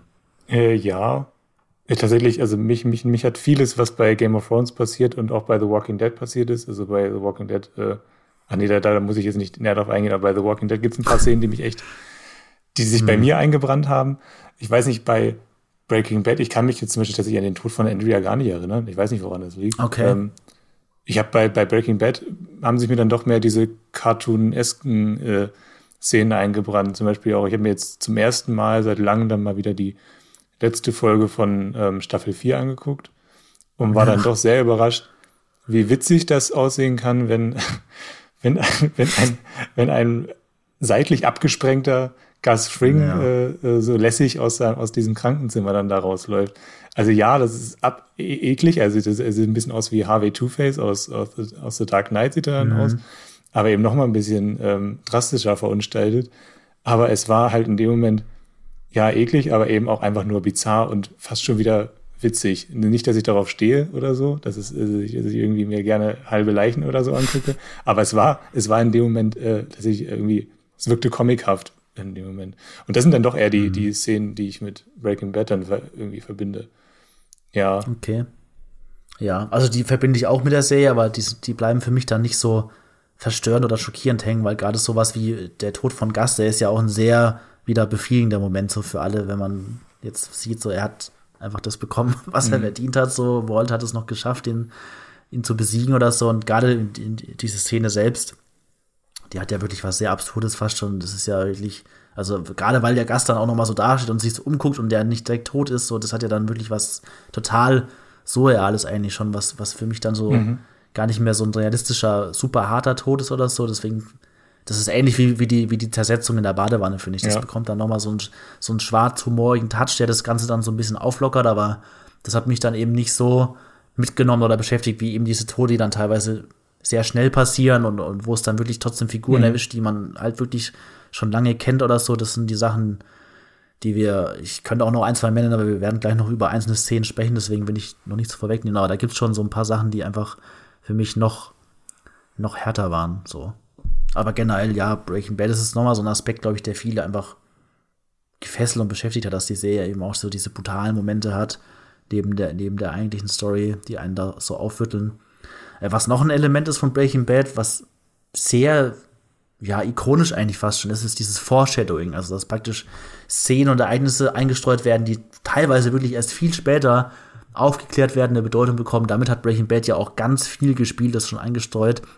Ich erinnere mich da vor allem an die zweite Staffel, da wird ja praktisch jede Folge am Anfang dafür benutzt, so ein, wie so ein kleines Puzzleteil zu legen, dass man gar nicht einordnen kann. Man sieht da irgendwie so einen verkokelten Teddybären, der da in einem Pool schwimmt oder so. Man, man kann das gar nicht einordnen. Und dann erst ganz am Ende in der, im, im Finale ergibt sich dann eben dieses Bild von, von, das ist ja dann, äh, dass, dass Janes Vater der Flugbegleiter ist, so im, im Tower sitzt, der dann durch den, durch den Tod von Jane so traumatisiert ist, dass er da eben dieses Flugzeugunglück, dieses, diesen Zusammenfall auslöst. Das ist ja dann alles, wo, was praktisch durch so kleine Details eben schon angedeutet wird, aber dass man dann erst so dieses erschreckende Bild hat. Und damit spielt Breaking Bad ganz viel. Ich weiß nicht, wenn du jetzt ein paar Folgen nochmal neu geguckt hast, ist dir das da auch wieder aufgefallen oder, oder kannst du dich da noch an mhm. Beispiel erinnern, wie die Serie da dieses Foreshadowing betrieben hat? Also tatsächlich, also ich habe mir ähm, also die erste Folge angeguckt und dann jetzt eben äh, kurz vorm Einschlafen dann noch äh, Felin, also die, äh, die ja, äh, genau, im Moment, im Moment, ich habe genau das, ich meine aber tatsächlich die ähm, vorverletzte Folge, also Ozymandias. Ähm, ah, genau, und in der ersten Folge zum Beispiel ähm, siehst du, wie äh, Walt in dieser, in dieser Autowaschanlage ein Fass rollt. Und äh, hm. ja, und es ist klar, also die Fässer, die kommen natürlich ständig. Also die Fässer sind immer wieder ein Element in Breaking Bad, weil da eben irgendwelche Chemikalien und äh, drin verstaut sind und, und Geld drin verstaut ist. Aber ähm, in äh, Ozymandias ist es tatsächlich, da ähneln sich die Körperhaltungen so, so stark, dass es definitiv ein Foreshadowing-Moment ist. Also es ist, es sind diese kleinen Momente, die dann auch eine, auch eine ganze, eine ganze Serie dann umspannen. Ich glaube natürlich nicht, dass sie dann eben die, die vorvorletzte Folge damit irgendwie anteasern wollten oder so. Aber trotzdem äh, weiß man eben, okay, ähm, in den Fässern ist dann irgendwie, irgendwie bald kein Autowaschmittel mehr drin, sondern eben Geld, äh, Leichen oder, äh, ja. oder ja, Drogen. Und äh, ich, das ist halt, das ist halt wie gemacht so für, für dieses, für das Aufkommen von, von Internetforen eben, weil da kannst du halt solche, solche Momente wunderbar gegenüberstellen. Also das siehst du dann auch bei Reddit oder bei 9gag damals. Also hast du ständig diese Posts gesehen, ähm, wo, da, wo dann eben diese Serien gegenüberstellt wurden und äh, Verbindungen gezogen wurden über Folgen hinweg. Also da hat sich Breaking Bad vielleicht auch eher zufällig dem, dem Internet-Zeitgeist so ein bisschen angepasst, wo sowas einfach ein gefundenes Fressen ist für, für alle, die sich wirklich so reinknien wollen in, in Serien und das dann auch äh, wirklich detailliert aufschlüsseln wollen. Das hat schon sehr gut mhm. ineinander, ineinander gegriffen. Ja. Ja, ich war auch teilweise nicht sicher bei diesen Vorstellungen, was jetzt wirklich am Anfang schon geplant war, wie weit sie da voraus das schon wussten oder ob sie manchmal wirklich, wenn sie dann irgendwie sowas wie jetzt dieses, diese Parallele zwischen der ersten Folge und, und diese, dieser Ozymandias-Szene, mhm. wo ich dann auch nicht sicher bin, war, war, das schon lange geplant oder haben sie dann, während sie die, diese Staffel dann zum Beispiel gemacht haben, sind sie immer wieder zurückgegangen und haben, haben sich da dann nochmal was abgeschaut, so als, als Detail das mit reingestreut oder so. Da ja. war ich mir teilweise auch nicht sicher, weil es schon so ausgefeilt teilweise ist, wo ich dachte, okay, das haben sie dann wahrscheinlich eher später dann nochmal so aufgegriffen als Idee, aber ich glaube, ich weiß nicht, ob sie da wirklich in der ersten Folge dann zum Beispiel schon wussten, dass es in, in Staffel 5 oder so dann diesen Moment geben wird oder so. Ich glaube, das ist dann eher, also ich meine, das ist natürlich auch schon einfach cool einfach, dass sie das so machen. Das ist ja, finde ich jetzt nicht faul oder so, aber dass sie da überhaupt dann nochmal zurückgehen so weit und da irgendwie Momente, die, die in, der, in den ersten paar Folgen auftauchen, da nochmal irgendwie aufgreifen oder so, das finde ich ja auch super smart gemacht. Ja. Aber da ist, ist glaube ich, so ein Mix gewesen aus, sie haben das bewusst schon vorher geplant und sie sind dann einfach noch mal so detailverliebt zurückgegangen und haben sich da irgendwie Sachen rausgesucht, denke ich mal. Ja, man darf es halt nicht überinterpretieren. Ne? Also da, da, da ja. neigt man dann eben auch dazu, dass man dann irgendwelche Details äh, so an eine Wand nagelt und dann da so Fäden sieht, die vielleicht ja, gar nicht da sind. Schon. Aber ja, aber dazu lädt die Serie dann eben auch ein. Das ist schon, schon auch ein Reiz. Hat mich jetzt, ich habe da nie jetzt irgendwie drauf, so ganz groß drauf geachtet, denn eher später, als ich dann, als ich dann immer mehr gelesen habe, dass es eben diese Momente gibt, habe ich dann schon mal geguckt, aber das habe ich dann mehr so im, im mhm. Internet dann konsumiert, die, die Foreshadowing-Momente. Ja, ja, das sind auch Sachen, da habe ich auch viel dann erst im Nachhinein gelesen oder wenn jetzt die Folgen liefen, hat man dazu teilweise was lesen können, weil ich bin dann als auch nicht jemand, der, dem das dann sofort immer auffällt oder so. Da gibt es dann immer viele Leute, die sind da tatsächlich aufmerksamer und schlauer als ich. Die, das habe ich dann meistens auch durch irgendwie ja, Sachen im Internet auch, auch gefunden, dass äh, so im Nachhinein, wo ich dachte, ah, okay, das ist mir jetzt gar nicht so aufgefallen. Ich meine, die Serie wechselt da immer wieder, finde ich, zwischen Vorstellungen, was ja wirklich sehr weit vorausgreift schon. Manchmal sind es ja auch kleine Sachen, so wie im Prinzip der ganze Auftrag von Breaking Bad ist ja schon so eine Vorstellung, dass du praktisch einsteigst in die Serie und siehst schon Walt da in dieser Szene, die du noch gar nicht verstehen kannst eigentlich, dass, dass er da wirklich am Straßenrand steht, die Polizei schon andrückt und er dann irgendwie so mit der Pistole in der Hand, Unterhose dasteht, dass du schon so einen kompletten WTF-Moment hast, mit dem du in die Serie einsteigst, die ja dann ja am Ende der ersten Folge schon wieder aufgegriffen wird, dass du so praktisch innerhalb einer Folge erstmal so einen Bogen schlägst schon und, und die da irgendwie in die Zukunft springen, was vorausgreifen und da dann irgendwie so hinführen, das ist ja schon so ein fand ich, war schon so ein Signal, dass, dass, dass, dass, da, dass man da einfach, ja, was zu sehen bekommt, was einfach immer wieder damit spielen wird oder so, dass, dass das einfach später noch eine Bedeutung hat und, die, und auf dieses Stilmittel da wieder zurückgreifen oder so. Mhm. Ansonsten, über das Cold Opening haben wir auch schon ein bisschen gesprochen, aber generell dieses, ja, einfach sehr durchdachte Storytelling, ich glaube, da spielt alles so ein bisschen mit rein, was wir jetzt gesagt haben, dass, dass die Serie eben, ja, immer, immer geplant wirkt, finde ich. Also Breaking Bad, wenn man sie jetzt auch noch mal guckt, ich habe es danach ja auch noch mal, als alle Staffeln dann durch waren, so geguckt und, und es fühlt sich einfach sehr durchdacht und, und, und in sich geschlossen schon. Also man hat nie den Eindruck, da wurde jetzt in der Mitte oder so, dass sie da mal einen Faden verloren haben und sich dann irgendwie so um Kopf und Karten geschrieben haben, wie es ja manchmal auch bei Serien ist, die dann länger laufen oder so, dass sie einfach, ja, dass es in eine Richtung geht, die dann irgendwie konstruiert wirkt oder so, dass, dass da irgendwie neue Sachen passieren, die irgendwie keinen Sinn ergeben, sondern es wirkt total schlüssig irgendwie aufeinander aufbauend, äh, die, die Eskalationsstufe, nenne ich es mal so, die Entwicklung von Walt, äh, was da ja mit ihm alles passiert, oh, sein ganzes Umfeld und so. Ich finde, es ja, wirkt einfach so, so gut durchdacht und, und, und, und, so smart konstruiert, dass die Serie einfach so diesen,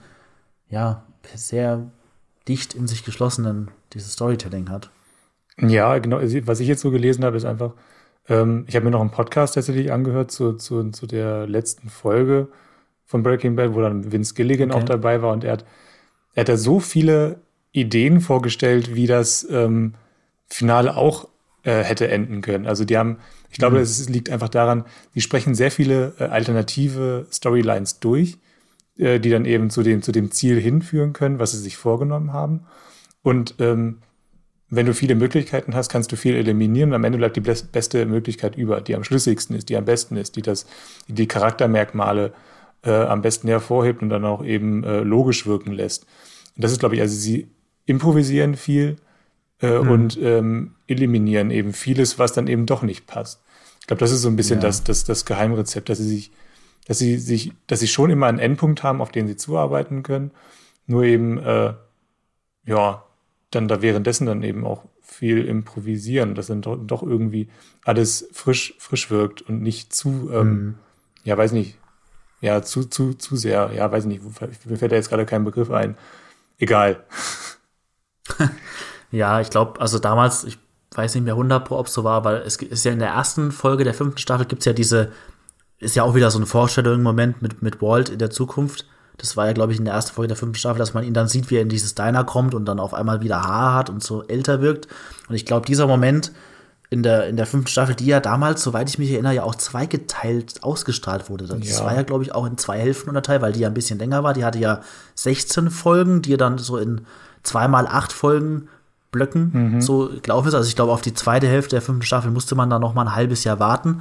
Und ich glaube, dieses, äh, dieses ähm, Foreshadowing äh, mit, mit Walt, der da in dem Diner sitzt mit Hahn und dann irgendwie da diese Zeitung liest und, und, und das alles passiert. Ich glaube, in dem Moment, als sie das gedreht hatten, hat Vince Gilligan gemeint gehabt damals, da wussten sie tatsächlich noch nicht, wie sie an diesem Moment, glaube ich, ankommen. Ich glaube, das war zum Beispiel auch so ein sowas, wo sie das gefilmt hatten und dann erst da wieder sich dahin schreiben mussten und da der Weg auch noch nicht so super smart lang im Voraus durchgeplant war, wie man es denken könnte, wenn man es jetzt schaut, sondern dass sie da auch eben so ein bisschen überlegt und probiert haben, so was passt jetzt inhaltlich am besten, wie kommen sie da wieder an, dass Walt jetzt ja äh, in diesem Moment einfach ist, in dem er da gezeigt wird. Also das unterstützt eigentlich das, was du gesagt hast, was ja auch in diesem Podcast gezeigt wurde, dass sie da immer wieder mal auch alternative Ideen hatten oder so, da auch viel probiert haben, wie es ja, glaube ich, einfach bei vielen Serien typisch ist, auch so bei mega erfolgreichen Serien, dass man da einfach ja, viel trotzdem probiert. Ich meine, Serien entstehen ja auch immer durch diesen Writers Room, dass dann viele DrehbuchautorInnen da beteiligt sind oder so und da, da, einfach viele verschiedene Stimmen da mit eingebracht werden, auch wenn natürlich Vince Gilligan schon diese treibende Kraft hinter Breaking Bad ist. Man, ich glaube, die, die, die, die, äh, ja, die Essenzfolgen, die, die, die wichtigsten Folgen, die sind dann, glaube ich, schon immer auch von ihm geschrieben und inszeniert teilweise auch gewesen. Das merkt man dann auch. Aber ansonsten besteht natürlich auch Breaking Bad aus einem größeren Team, wo man merkt, da wurden auch verschiedene Sachen, verschiedene kreative Köpfe so berücksichtigt und haben da auch ihre Ideen einfließen lassen. Ja, er hat immer wieder betont in vielen Interviews, dass ähm, eine Serie zu erschaffen, was das für ein kollaborativer Prozess ist. Also eben natürlich mit, mit Kamera und, und, und Schnitt und so weiter, aber eben vor allem in diesem Moment im, im Writers Room. Ich glaube, der hat da mhm. schon auch Maßstäbe, der hat Breaking Bad auch Maßstäbe gesetzt, was das angeht. Ähm, ja. Ja. Gut, äh, lass uns mal kurz noch im Detail, nachdem wir jetzt über die ganzen Elemente und, und, und, und die Merkmale oder diese Erfolgsfaktoren von Breaking Bad haben, noch ein paar Szenen rausgreifen, die uns irgendwie besonders begeistert oder schockiert haben, dass wir über die noch mal kurz sprechen. Willst du da anfangen? Ja, tatsächlich. Also ich habe mir, ich konnte mich an die erste Staffel von Breaking Bad gar nicht wirklich erinnern, deswegen war es dann umso spannender, da noch mal reinzuschauen äh, in, die, in die ersten Folgen.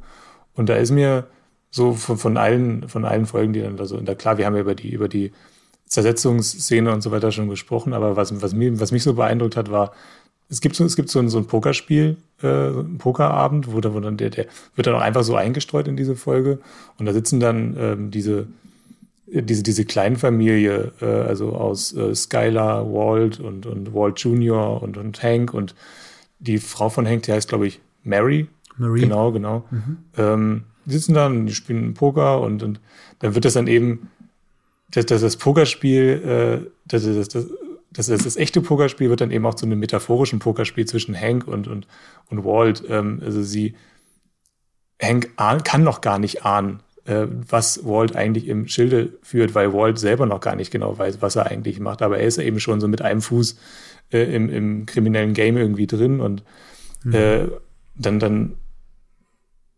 ja, sie, sie, sie ähm, blöffen sich dann da so gegenseitig an. Und irgendwann fragt dann Hank, äh, Walt, do you hide something? Aber mit, mit so einem extrem ernsten Unterton, dass man irgendwie denken könnte, hat er ihn jetzt schon durchschaut? Also man könnte es in dem mhm. Moment schon denken, das ist halt so ein, so ein, ja, so ein, so ein Foreshadowing-Moment äh, eben auf die äh, eine Szene äh, irgendwann, glaube in Staffel 5, wo dann eben Hank ihn äh, ertappt äh, durch, durch einen kleinen Zufall äh, Hank kann, kann nicht ahnen, äh, was, was Walt in, im Schilde treibt, weil er ihn äh, die ganze Zeit eigentlich extrem unterschätzt, äh, was, was er das, mhm. das, das Erfolgs, Erfolgsrezept von Walt im Grunde ist, äh, diese, diese Tarnung. Und trotzdem ist es ein extrem spannender Moment. Äh, und es ist klar, äh, es gibt wahrscheinlich ähm, subtilere Metaphern als im Pokerspiel in dem Moment, aber trotzdem war es sehr, sehr, sehr, sehr wirksam. Ähm, ja. Mhm. Okay, ja, ich erinnere mich an die Szene tatsächlich auch so gut wie gar nicht mehr. Welche, welche Folge meinst du, passiert das? Weißt du Boah, müsste Folge 2, glaube ich, gewesen sein, tatsächlich. Okay. Ja. Es ist auch, das ist auch ein sehr, sehr random Moment. Das, das, das plötzlich, okay. plötzlich sitzen sie da im Wohnzimmer und spielen Poker und du weißt gar nicht, wie sie da eigentlich hingekommen sind. Äh, also das, dadurch, dadurch hm. das dann auch so raus. Ich, weiß, ich kann auch sein, dass ich in dem Moment kurz aufs Handy geguckt habe und irgendeinen Breaking Bad äh, Artikel gelesen habe. Wer weiß. Aber, aber trotzdem, äh, es ist, es wirkt auch ein bisschen surreal tatsächlich. Also wie so, wie so, wie so, wie so, ein, wie so ein Gedankenraum, wo Walt irgendwie seine Strategie dann vielleicht auch gegenüber Hank plant, weil natürlich dann, das steht ja immer wieder im Raum, äh, der, der, der Meth King von, von New Mexico hat einen Schwager, der bei der mhm. DEA, also bei dem Drogendezernat, arbeitet. Naja. Ja. Was ist, was ist dein äh, Moment? Ja, meiner Moment ist wieder ein bisschen härter, schockierender auch. Es ist auch eine Todesszene, die ich jetzt bei den anderen Szenen, als wir über die Brutalität gesprochen haben, noch gar nicht so erwähnt haben. Das ist der Tod von Jane, äh, der praktisch verschuldet wird durch Walt. Das ist ja auch in der zweiten Staffel, äh, da geht es ja darum, dass eben Jesse und Jane zusammenkommen und, und so ein bisschen ja auch, äh, ja, das ein gutes Leben für Jesse auch angedeutet wird, weil sie auch so eine smarte Faust, die ihm da auch äh, ausholen will, so ein bisschen aus diesem kriminellen Geschäft, die ja dann auch langsam anfängt, was ja dann im Prinzip ja ihr, ihr, ihren Untergang in dem Sinne bedeutet, dass sie sich auch mit Walt anlegt und auch sagt irgendwie, da geht es ja im Prinzip dann darum, dass sie dann schon zusammen sind und sie meint, dass Walt ihn einfach ungerecht behandelt, ungleich behandelt, dass, dass ihm noch mehr Geld auch zustehen würde, so aus dieser Aktivität, die sie da machen und sie ja dann anfängt auch so Walt quasi zu erpressen und äh, das Problem ist natürlich, äh, dass Jesse und äh, Jane, dass die zusammen leider auch dann drogenabhängig sind und sich dann auch immer wieder in dieser Drogensucht verlieren, dann zusammen da auch abstürzen, muss man sagen. Und dann kommt es eben in, gegen Ende der zweiten Staffel zu dieser unfassbar harten Szene, wo sie beide sich auch so komplett mit, mit Drogen zuballern, kann man sagen. Und dann äh, kommt Walt eben da in, in, die, in diese Wohnung rein und, und Jane liegt da und hat eben diese, diesen Moment, vor dem ja auch oft gewarnt wird, so auch bei, bei Abhängigen, dass sie äh, bewacht werden müssen, weil sie eben im Schlaf dann äh, sich übergeben müssen oder so und dann eben da an ihrem Erbrochenen ersticken können oder sowas. Und das ist eben dann genau das, was passiert und man sieht dann eben schon Jane, wie sie da so ja so sich erbrechen muss und, und da so zuckt und Walt sieht das eben und in dem Moment guckt er da einfach nur hin und macht einfach nichts. So, das ist schon auch ein Moment in der zweiten Staffel gewesen, wo für mich so das erste Mal, oder ich weiß nicht, ob es das erste Mal war, aber wo, wo Walt dann wirklich so diese, diese Grenze überschritten hat, wo ich wusste so, das ist unverzeihlich einfach, das kann, kann man nicht machen, das ist so grausam, einfach da, wie er dabei zuguckt, wie sie so langsam erstickt einfach, das, das war für mich so eine, unfassbar harte Szene. Und dann gibt es ja auch noch später in der, in der, Serie, sagt er das ja auch nochmal in diesem Moment, wo er wirklich endgültig mit Jesse bricht. So, ich glaube, das war fünfte Staffel oder so, wo, wo, er wirklich ja dann auch von, von, von, von Jack und Todd in diese Gefangenschaft kommt. Dann, dann sagt ja Walt, schaut ihn nochmal so an und sagt so, I watched Jane die, und so diesen Satz, so, ich habe ich hab zugeschaut, wie Jane gestorben ist. So, das war. Oh, so, da kriege ich jetzt schon leicht Gänsehaut, wenn ich da nur dran denke. Das ist ich so auch. ein unfassbar harter Moment auch. Dieses I watched Jane die das ist einer der, also zusammen mit dem, was da eben passiert ist, ist es einer der, der unvergesslichsten Breaking Bad Momente für mich. Ja, du hast eigentlich alles gesagt. Was ich irgendwie noch da hinzufügen kann, ist einfach, in, äh, erstmal ja, das war auch der Moment, wo ich zum ersten Mal so richtig gemerkt habe, okay, also äh, Walt ist jetzt vielleicht wirklich nicht äh, der, der, der, der Held der Serie, sondern äh, womöglich sogar der Schurke. Und was, mhm. was dann dazu für mich kommt, noch kam, war dann einfach die Tragik für Jesse natürlich dann auch. Also in dem Moment war, ja. war dann irgendwie auch klar, dass Jesse da wirklich in eine, in eine Falle geraten ist. Also wahrscheinlich wäre es wirklich besser gewesen, er hätte, wäre nie auf Walt getroffen. Wahrscheinlich hätte, hätte er ein glücklicheres Leben gehabt. Also natürlich hätte er ein glücklicheres Leben gehabt, wenn er nicht auf Walt getroffen wäre. Aber in dem Moment war es ja. irgendwie klar, der ist da jetzt in die, in, die, in die Fänge von Walt geraten und der wird ihn auch nicht wieder loslassen, weil er Jesse braucht. Ja, das war ja. heftig. Ja, eine Szene, die ich mir auch noch äh, überlegt habe, was auch mit der Action zu tun hat, weil ich eben finde, dass Breaking Bad, das ist jetzt keine richtige Action-Serie, aber die hat immer mal wieder so Action-Momente und ich finde fast immer, wenn es dazu so Shoot-Aussehen kommt, dann ist es auch immer eine Szene oder eine Sequenz, die auch einfach hängen bleibt. Es gibt ja in der zweiten Staffel am Anfang, das habe ich auch noch mal geguckt gehabt, diesen Moment, wenn, wenn sie bei Tuko sind. Das ist ja so der erste große Bösewicht im Endeffekt, äh, mit dem sie sich da anlegen. Und dann gibt es ja auch diesen Shootout, wenn dann Hank da kommt und, und, und äh, Tuko dann wirklich erschießt. Das, das war so eine wahnsinnig gute Action-Szene und eine meiner oder vielleicht sogar meine Lieblings-Action-Szene in Breaking Bad ist wirklich dieser Shootout mit Hank und diesen Cousins oder Zwillingen, ich weiß jetzt gar nicht, wie sie genau heißen, die ja diese Auftragskiller, die, die äh, Zwillinge sind und, und stumm sind und immer in der dritten Staffel praktisch so ab und zu in den Folgen zu sehen sind, wie sie praktisch so Auftragskiller-mäßig so total, ja, mythologisch auch fast schon inszeniert werden, so total, ja, geheimnisvoll und creepy irgendwie laufen die da durch die Szenen, sagen kein Wort und gehen da einfach stumpf ihrem Ziel nach und dann äh, in der dritten äh, Staffel kommt es dann eben zu dieser Folge, in der auf dem Parkplatz, wo sie ihn dann erwischen, Hank aufgespürt haben und dann kommt es ja zu diesem Schusswechsel auch, der so ja, so auf den Punkt einfach inszeniert ist. Also so eine gute Actionsequenz, die dann wirklich auch total brenzlig wird verhängt, weil er da um sein Leben kämpfen muss einfach. Also er kommt da auch nur ganz knapp lebend wieder aus. Da gibt es dann diesen Moment, wenn dann der eine von den Zwillingen hinterm Auto steht und der legt dann einen Rückwärtsgang ein und fährt den dann so, quetscht den so ans andere Auto hin.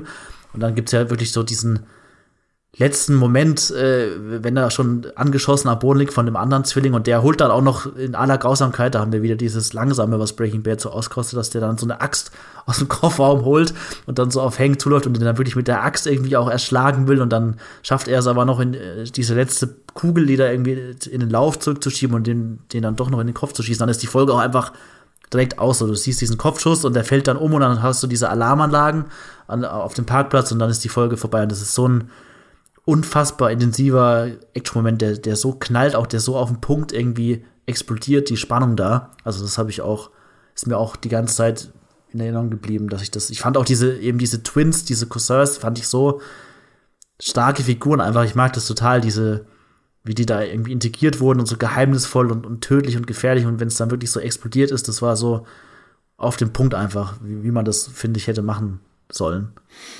Und da, da, hast du mir jetzt einen Moment ins Gedächtnis gerufen, weil ich hatte den auch gar nicht mehr so, so stark vor Augen.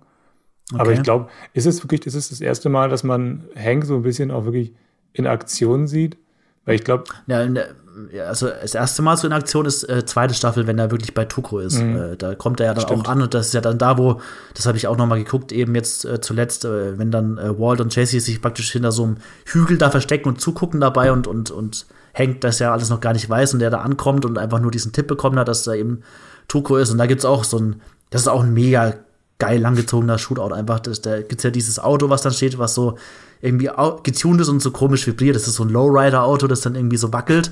Und da äh, sucht irgendwie Tuko dann so Deckung dahinter. Und dann gibt's wirklich so diesen Schusswechsel zwischen beiden, wo dann auch Hank so, das ist auch so eine hammergespielte Szene, da ist er so hinterm Auto und, und lädt so nach und, und zielt dann so auf ihn und wartet so ganz angespannt, dass, dass Tuko dann praktisch, der hat ja so ein Maschinengewehr und so und, und hat viel mehr Feuerpower und der kommt dann in einem Moment hinterm Auto hoch und du siehst so vorher, wie Hank wirklich so zehn Sekunden lang sich so sammelt und total konzentriert auch und dem dann wirklich auch einen gezielten Kopfschuss verpasst und den dann tötet. Das ist so diese Staffel 2 Action-Sequenz, wo du, wo du Hank auch so in Action erlebst, was ich wirklich auch so wahnsinnig gut gespielt fand, wie er da so dieses, ja, dieses sich sammeln und so Luft holen und so ganz genau zielt, was man irgendwie auch sonst in Action-Szenen eigentlich nicht so sehr, da wird er wirklich dann nur so einfach hin und her geballert oder so, da will jemand einfach einen Treffer landen, aber dass du dieses Innehalten hast und, und diese, diese Nerven sammeln und so, das, das fand ich auch, ist total hängen geblieben auch.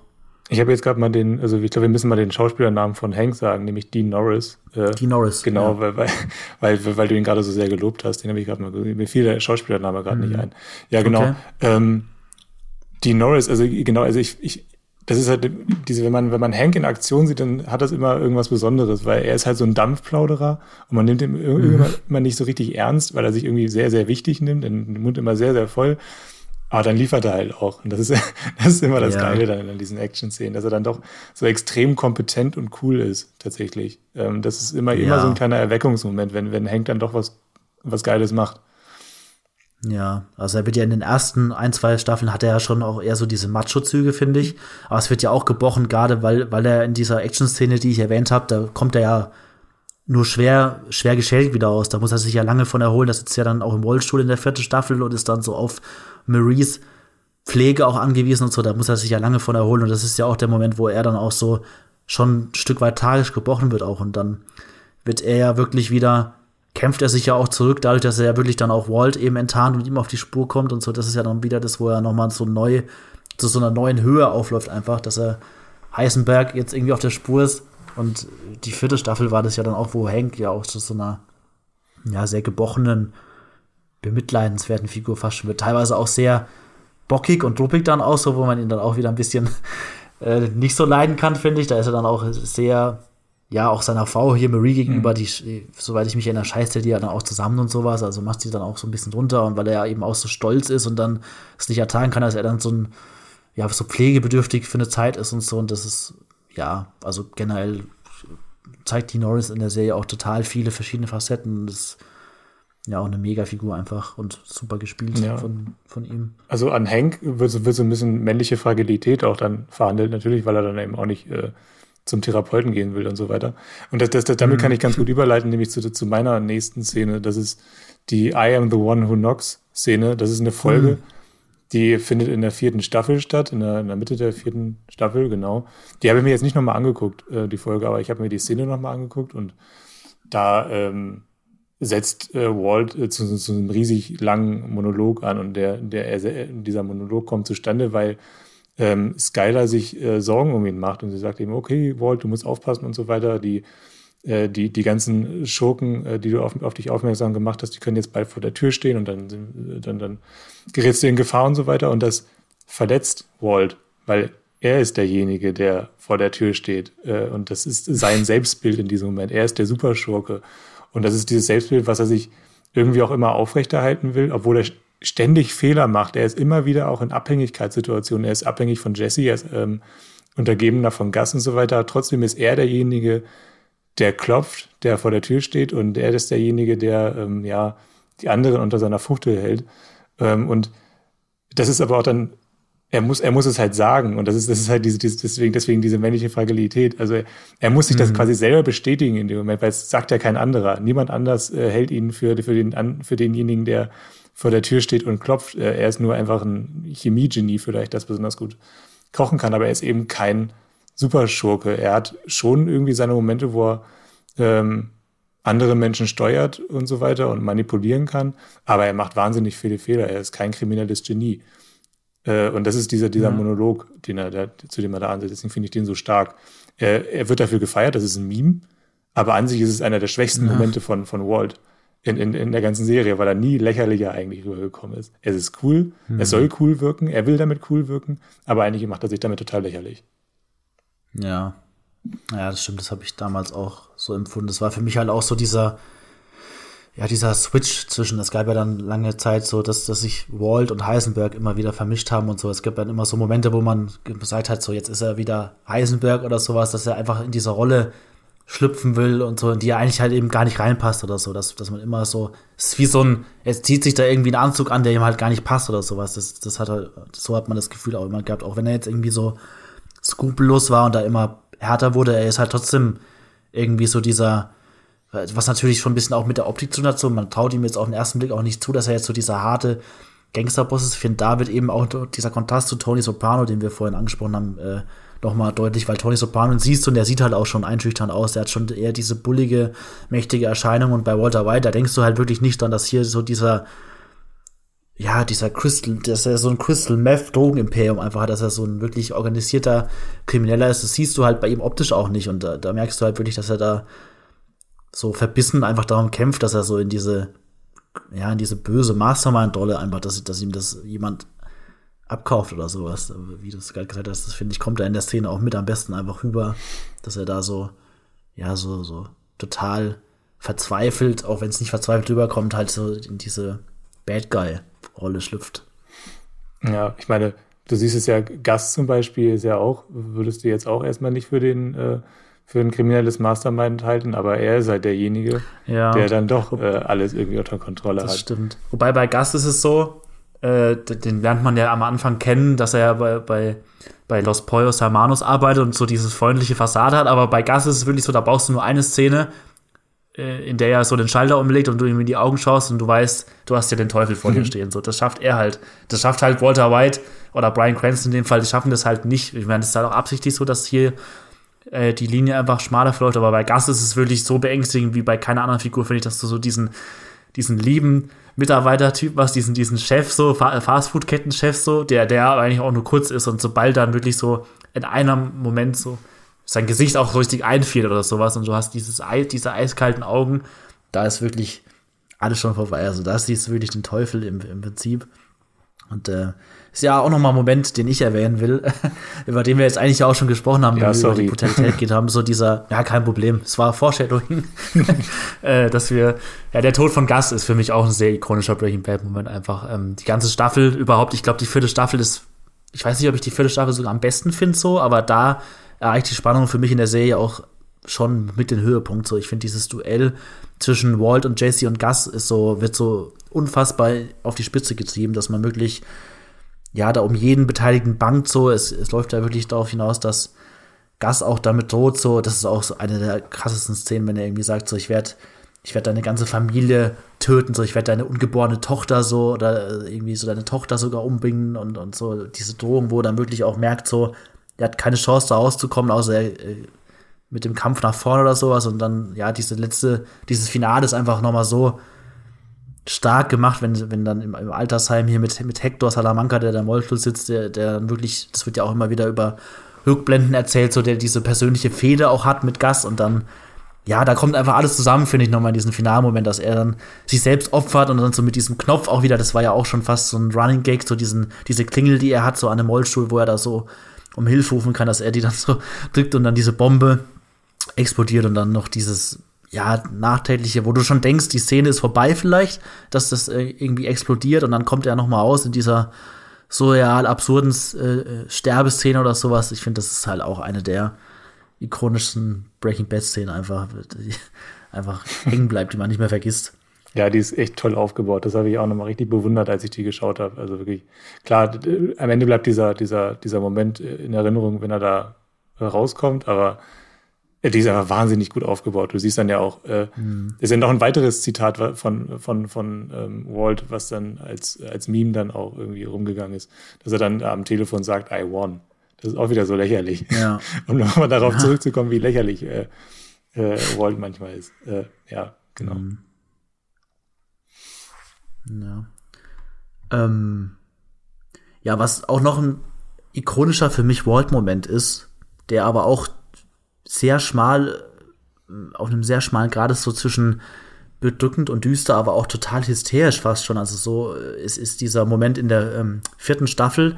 Im Original heißt die Folge Crawl Space. Ich weiß jetzt gar nicht, wie, ich glaube, auf Deutsch heißt sie irgendwie Flucht oder so einfach nur. Und ich weiß auch ehrlich gesagt nicht, wie man auf, Deutsch diesen Crawl Space übersetzt. Das ist ja im Prinzip im Haus, wenn du so unter dem Boden noch mal so eine Art Ebene hast, so diese, wo du so die so schmal ist vom Platz her, dass du da halt irgendwie was deponieren kannst. Das ist im Prinzip wie so ein schmaler Dachboden, wie wir es kennen, aber halt unter Boden so.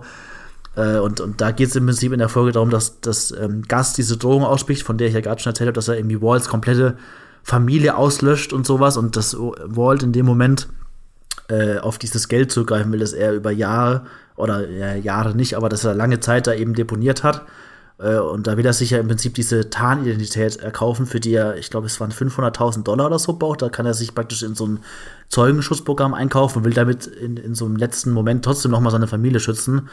Und dann kommt er da am Ende der Folge an. Und das ist ja der Moment, in dem äh, Skyler in der Staffel über äh, mit ihrem Arbeitgeber Ted, das ist ja auch nochmal eine eigene Storyline, dass Ted im Prinzip äh, Schulden auch hat, weil er Geld äh, gewaschen hat, zusammen mit Skyler, die stecken da in so einer, in so einer, unter einer Gruppendecke.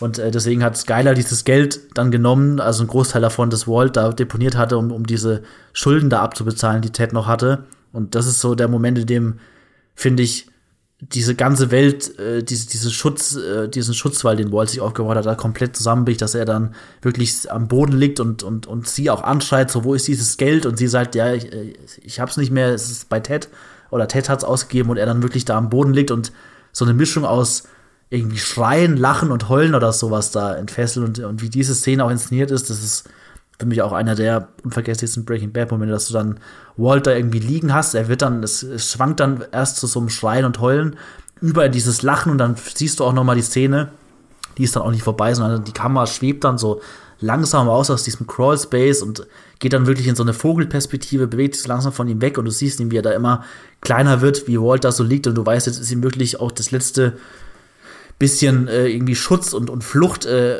weggebrochen oder sowas. Und das ist für mich auch einer der besten Breaking Bad Momente, wo ich auch wirklich halb zitternd am Ende der Folge da saß und total fertig mit den Nerven war, weil, weil die Folge vorher auch schon total spannend ist und, und alles darauf hinausläuft, dass Walt jetzt so schnell die Flucht antreten will und das alles total hektisch passiert und dann dieser Moment, in dem er realisiert so und wie dann auch mit ihm, dass es da einfach keinen Ausweg jetzt erstmal gibt, war unfassbar. Ja, können wir hier vielleicht nochmal hervorheben, also wie, wie körperlich ähm, äh, Brian Cranston teilweise spielt, weil das ist auch sowas, was mir in Erinnerung geblieben ist. Ich habe jetzt vor einem Jahr habe ich Your Honor geguckt, auch so eine, ähm, auch eine, eine Serie mit, äh, mit Brian Cranston und das hat er sich dann schon irgendwie auch rübergenommen aus, aus, aus, seiner, aus seiner größten Rolle. Dieses, dieses, dass er mit allen, mit allen Körperteilen mehr oder weniger spielt, dass das alles bei ihm irgendwie so mhm. zusammengreift. Mhm. Also er kann extrem intensiv spielen, alles in seinem Gesicht bewegt sich, wenn er, wenn er, wenn er irgendwie emotional aufgebracht ist. Das ist schon irgendwie so, so was, was ich, was ich ganz stark mit, mit Brian Cranston verbinde, dass er dann wirklich mit seinem ganzen Körper teilweise spielt. Also das ist schon, ja, ja doch. Ähm, ich habe jetzt, ich habe jetzt noch zwei Momente über. Ich würde sagen, ich, ich gehe da nur auf einen äh, intensiver ein, weil über den mhm. Tod von Mike habe ich auch schon mal gesprochen im anderen Podcast. Da ging es, glaube ich, um die emotionalsten Serientode. Den muss ich hier vielleicht nicht ausführlicher nochmal äh, behandeln. Ich würde äh, lieber nochmal über ähm, diese eine Szene reden. Ähm, ich glaube, es ist in der letzten Folge von Breaking Bad, wenn äh, Walt aus seinem Exil zurückkehrt nach Albuquerque und dann eben seinen, seinen großen Showdown äh, plant. Und ähm, du hast irgendwie das Gefühl, ähm, in dieser Zeit, er ist ja wahrscheinlich, ist glaube ich nur ein paar Wochen oder Monate höchstens unterwegs, und du hast das Gefühl, es sind zehn Jahre vergangen in, in Albuquerque. Mhm. Und es ist, ist ein bisschen so, äh, es wirkt ein bisschen so wie ähm, hier zurück in die Zukunft, wenn, wenn Marty McFly äh, in, in, in das, in die, in die, äh, in, ja, in die, glaube ich, 25 Jahre später, in die 25 Jahre spätere Stadt irgendwie reinkommt. Alles hat sich verändert. Es ist nichts mehr wie vorher, als wäre da irgendwie eine Apokalypse über diese Stadt hinweggezogen und äh, äh, irgendwo, irgendwo hängen dann auch irgendwelche Zeitungsberichte von über, über den, ja, über den Superschurken, Drogenboss, äh, was auch immer, äh, ähm, Heisenberg und Walter White und es ist alles so trist. Äh, er kommt dann nochmal zu seinem Haus zurück, äh, was auch irgendwie mehr oder weniger, ja, weiß nicht, äh, verranzt ist, äh, fällt mir jetzt gerade kein Wort ein. Es ist eine sehr, sehr eindrückliche Szene. Es ist, es ist irgendwie das, was ich am ehesten noch, äh, also neben dem, neben dem Schreien von Jesse mit diesem Breaking Bad Finale verbinde, weil da einfach klar wird, was alles in dieser Serie passiert ist. Äh, es ist einfach ein fremder Ort. Äh, diese Stadt, die Heimatstadt von Walter White ist ein fremder Ort für ihn geworden. Er hat, er hat seine, seine komplette Existenz äh, eingerissen ähm, und kann eigentlich kein normales Leben mehr führen, also unabhängig davon, dass er halt an Krebs stirbt. Das ist, das mhm. ist irgendwie nochmal so, ein, so ein cooler Kontrast gewesen. Ja. Okay, dann haben wir jetzt viel ausführlich über Breaking Bad nochmal an sich gesprochen. Jetzt lass uns mal noch zum Abschluss so ein bisschen über das Erbe von Breaking Bad sprechen, äh, was denn überhaupt jetzt in den fast zehn Jahren, die das Finale jetzt schon her ist, ähm, noch so kam. Äh, Gab es Serien oder so, die irgendwie an Breaking Bad anknüpfen, die vielleicht das neue Breaking Bad sein können, die offensichtlich sich irgendwie was davon abgeschaut haben oder sowas. Da gibt's schon, finde ich, ein paar Sachen, die da vergleichbar sind. Mir ist jetzt keine Serie eingefallen seit Breaking Bad, wo ich sage, das ist ein totaler Abklatsch oder sowas, aber es gibt natürlich schon Details oder Elemente, durch die Breaking Bad irgendwie Spuren hinterlassen. Ich habe ja, ich hab ja zwei Serien gleich, äh, die, die ein Abklatsch sind, aber du kannst ja mit einer anderen ah, okay, Serie anfangen. direkter Abklatsch. Ja, äh, ich habe erstmal eine Serie mitgebracht, ähm, die ich, muss ich dazu sagen, gar nicht gesehen habe. Ich glaube, du auch nicht. Äh, und zwar Ozark bei Netflix. Ähm, Gibt es die? Das ist eine Serie, die immer wieder, wenn ich darüber gelesen habe, schon so als Breaking Bad Ersatz bezeichnet wurde, wobei da auch viele dann geschrieben haben, dass es ein bisschen ein Vorstellervergleich ist, dass die Serie sich dann schon auch anders entwickelt und so schon eigenständiger wird, aber allein die Story, also da geht es eben um äh, Jason Bateman, den kennt ihr vielleicht aus Arrested Development noch, aber auch aus vielen anderen Sachen. Ein toller Schauspieler und der spielt äh, in der Serie einen Finanzberater, der im Prinzip dann auch in äh, kriminelle Geschäfte verwickelt wird. Also von der Prämisse her ist es auch so, dass er so ein ja, Durchschnittstyp ist, Familienvater auch, ähm, und der wird dann dazu gezwungen von einem Mafiaboss, dass er über einen langen Zeitraum hinweg für ihn äh, das Geld waschen muss und er zieht dann mit seiner Familie in diese Ozarks, das ist ja so ein, so ein Plateau, so, so ein Hochlandgebiet äh, in, den, in den USA und da wird dann im Prinzip nach und nach so ein ganzes kriminelles Netzwerk freigelegt, in das dann eben auch Jason Batemans Figur mit seiner Familie reinrutscht und die dann wohl auch selbst äh, so diese, in diese kriminellen Machenschaften geraten. Das klingt natürlich schon, wenn man jetzt so hört, schon sehr ähnlich zu Breaking Bad. Und ähm, wie gesagt, ich kann leider nichts äh, dazu sagen, wie nah die Serie da ist, weil ich es nicht gesehen habe, aber ich wollte sie einfach mal erwähnt haben, weil sie eben so oft mit Breaking Bad so in einem Atemzug genannt wird. Und äh, wenn ihr die Serie noch nicht kennt und da mal einschauen wollt, ähm, da gibt's jetzt gerade vier Staffeln, soweit ich weiß, äh, alle bei Netflix. Ähm, könnt ihr gerne da mal reingucken. Ja, ich glaube, da treten wir der Serie nicht zu nahe, wenn wir sagen, dass die durchaus ein, ein Breaking Bad Nachkomme ist. Und ich glaube, das, das mhm. ist auch äh, dasselbe kann ich sagen, äh, übermorgen höre ich auf. Das ist äh, das in Anführungszeichen deutsche Breaking Bad äh, mit Bastian Pastewka. Äh, das, das ist so eine Serie, das fand, fand ich damals ganz interessant. Das wurde ähm, so, schon so irgendwie auch in Stellung gebracht als das deutsche Breaking Bad. Ähm, einfach nur, weil, weil damals irgendwie da gab es noch keine guten, guten deutschen Serien. Das war ein ganz großes Problem. Dass alle irgendwie, dass die ganze, die gesamte deutsche äh, Kulturlandschaft war neidisch auf das, was da in den USA passiert mhm. ist äh, äh, und mit, mit den ganzen tollen Serien, die darüber gekommen sind. Wir, wir, wir können hier sowas nicht. Und dann musste ja irgendwann mal das deutsche Breaking Bad kommen, immer noch in Anführungszeichen. Und äh, dann, dann wurde das halt, ähm, morgen höre ich auf, ähm, also dieses Etikett wurde dann morgen höre ich auf mit Bastian Pastewka so ein bisschen aufgeklebt.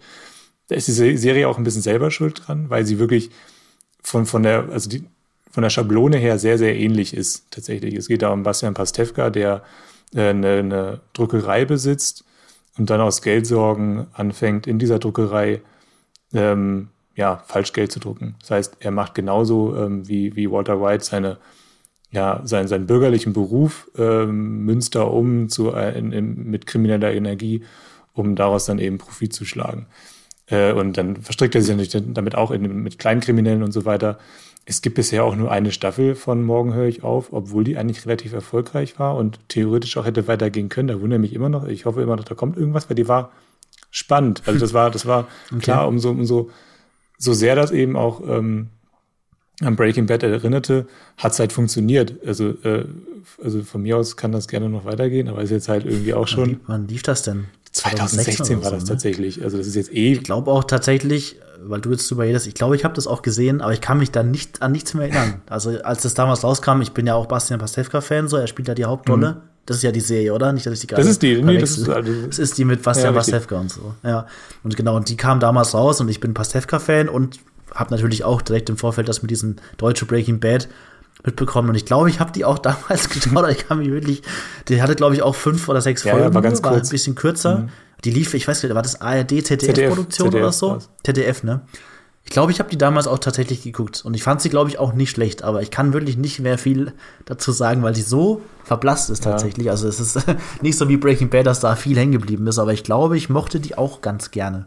Ja, nee, ich glaube, es spielt dann irgendwie auch ein bisschen in Österreich und so weiter. Also, äh, ja, ich, ich verstehe es immer noch nicht so richtig. Er hätte, äh, wie gesagt, gerne weitergehen können. Äh, wahrscheinlich hat einfach Bastian mhm. Pastewka zu viel zu tun. Ähm, wer weiß. Ja, kann gut sein. Äh, ja, ansonsten, was habe ich noch mitgebracht? Genau, äh, How to Sell Drugs. Das wird ja so ein bisschen als das ähm, Breaking Bad mit, mit Teenagern ähm, beschrieben. Das ist auch eine Netflix-Serie. Ähm, da geht es um äh, einen Jungen, einen Teenager, ich fällt der Name jetzt gerade nicht ein, ähm, der aus seinem Zimmer heraus einen Online-Drogengeschäft aufzieht. Das Ganze basiert auf, äh, auf durchaus wahren Begebenheiten so ein bisschen. Also zumindest gibt es eine reale Figur, von der das alles ähm, abgekupfert äh, ist. Kann man, da gibt es auch eine Dokumentation zu, heißt Shiny Flakes, gibt es auch bei Netflix. Ähm, ist ganz interessant, eben weil es hier auch um Drogen geht, ist, ist, aber am Ende ist How to Sell Drugs schon irgendwie im Kern so ein bisschen wie Breaking Bad, aber an sich ist es eine Teenie-Soap. Äh, mit mhm. ein bisschen Drogengeschäft dabei. Spielt dann ein bisschen in Holland alles, äh, ganz witzig. Mhm. Laufen dann äh, Drogenhändler mit äh, holländischen Akzent dann darum, ist alles ganz niedlich. Ähm, nichts, gegen, nichts gegen Niederländer, ich finde den, äh, ich find den äh, Akzent einfach toll. Ähm, genau. Ähm, ja, einfach auch so, so, so, so ein okay. kleiner Nachkomme. Ja, da habe ich noch nicht, da habe ich noch nicht reingeguckt. Ist es dann auch so, das ist, glaube ich, auch so ein bisschen eher auch in so eine stylische Richtung inszeniert, oder? Das ist auch so ein bisschen oder ist es richtig konventionell nee, gut, eher gut. nicht, oder? Das hat schon auch so viel. Gut, so dass du es sagst, weil das ist äh, von der von der ähm, Bild- und Tonfabrik äh, produziert. Das ist die äh, Firma, die auch ähm, das Neo-Magazin Royal zum Beispiel produziert mhm. hat. Äh, machen sie ja nicht mehr. Äh, aber die waren mhm. da auch äh, verantwortlich für die ganzen Einspieler und eben die Produktion. Das war ja auch schon sehr, sehr stylisch. Ja, ja. Nee, nee, gut, dass du da nochmal drauf hingewiesen hast. Ja. Okay. Nö, ansonsten, was ich noch, äh, was ich noch irgendwie sagen könnte, bei, äh, bei Barry, das ist eine ähm, HBO-Serie äh, mit Bill Hader im, im Zentrum. Ich glaube, was, was, die hat auch so ein bisschen so ein paar Breaking Bad Vibes, weil hier eben auch dieses so was Bürgerliches mit, äh, mit, ja, mit etwas, mit so einer kleinkriminellen Welt verschmilzt. Also Bill Hader spielt äh, einen Profikiller, der äh, lieber Schauspieler sein möchte. Das heißt also, er ähm, will aus dem kriminellen Milieu in ein bürgerliches Milieu eindringen, also so ein bisschen umgekehrt. Und äh, natürlich kollidiert das alles und dann, dann äh, sterben Menschen, die nicht unbedingt sterben müssten. Und ähm, es, er, er muss eben seine, seine Identität äh, immer wieder so ein bisschen verschieben und verschleiern. Äh, also ein bisschen mhm. so wie Walter White. Also hat auch einen ähnlichen Binge-Faktor äh, wie, wie Breaking Bad Barry. Also es ist auch so eine Serie, die, die geht irgendwie eine halbe Stunde pro Folge und das kannst du okay. an einem Abend runtergucken. Also Ah, okay. Wie viele Staffeln gibt es da gerade? Es gibt weißt äh, zwei und die dritte kommt mhm. dieses Jahr. Endlich. Okay. Das ist eine HBO-Serie, ja, genau. oder? Dann gibt es die bei uns bei Sky und Sky Ticket, genau, oder? Nehme ich genau. Mhm. Okay, ja, hab ich, bin ich jetzt auch schon ein paar Mal drüber gestolpert, dass da auch so Breaking Bad Vergleiche kamen. Und das läuft, glaube ich, in Deutschland schon noch unter Geheimtipp, habe ich so mitbekommen. Oder Barry ist noch nicht so groß bei uns, habe ich das Gefühl. Ja, wie, wie, wie irgendwie fast jede HBO-Serie. Also bis auf, bis ja, auf Game of Thrones muss irgendwie jede HBO-Serie leider um äh, Aufmerksamkeit kämpfen. Ähm, hm. Ja. Ja, ich habe noch eine Serie mitgebracht, die fand ich auch, als sie dann gestartet ist, öfters auch Breaking Bad nicht unbedingt Vergleich hat, aber wo viele sagen, das ist für mich gerade so mein neuer Breaking Bad Ersatz, was die Qualität angeht. Und zwar ist das die äh, Fargo-Serie. Es gibt ja den Fargo-Film von den Coen-Brüdern und äh, später wurde dann eine Serie draus gemacht, von der es mittlerweile auch vier Staffeln gibt, äh, die ihr jetzt auch seit neuestem alle bei Amazon Prime im Abo streamen könnt. Und ähm, das ist eine Anthologieserie, das heißt, man kann auch die Staffeln im Prinzip unabhängig voneinander schauen. Also jede Staffel erzählt so eine eigene in sich geschlossene Geschichte. Es gibt, soweit ich weiß, vielleicht kleinere Anspielungen über die Staffeln hinaus. Ich habe tatsächlich nicht alles gesehen davon. Ich habe irgendwann in Staffel 3 ausgestiegen tatsächlich. Die hat mich nicht so mitgenommen, aber die ersten zwei Staffeln habe ich auch sehr begeistert geschaut von Fargo und gerade die zweite Staffel ist für mich eine der besten Serienstaffeln der letzten x Jahre. Also eine, eine, eine, eine für mich eine absolut geniale Staffel, auf einem Level wirklich mit Breaking Bad auch. Und ähm, erinnert inhaltlich jetzt nicht unbedingt an die Serie, aber ich finde auch so dieses Kleinstadtleben, das da gezeigt wird, was ja auch alles schon sehr stark in dem Cohen-Film aus den 90ern vorkam. Ähm, ich finde, das ist einfach ein, ein toller Kontrast da zwischen diesen schuldig sympathischen Figuren, die oft auch so ein bisschen also viele davon sind, sind auch so Allerweltstypen, so Durchschnittsleute, die dann eben auch so in, auf die kriminelle Spur geraten, so teilweise eher unabsichtlich so ab, abdriften in so ein kriminelles Leben. Es gibt natürlich da schon auch ganz klar Gangsterfiguren und so Gangsterfamilien, Clans und so auch. Aber es wird alles sehr bunt durchgemischt bei Fargo. Auch da treffen so eben diese, ja, durchschnittlichen Bürger so auf diese Gangster und dann wird, und auch was so inszenatorisch angeht, ist die auch sehr gut gemacht. Einfach da ziemlich auch manchmal an Breaking Bad erinnert. Und ich finde, also falls ihr die noch nicht gesehen habt, die hat, glaube ich, mittlerweile schon auch in Deutschland eine große, recht große Fangemeinde, würde ich sagen.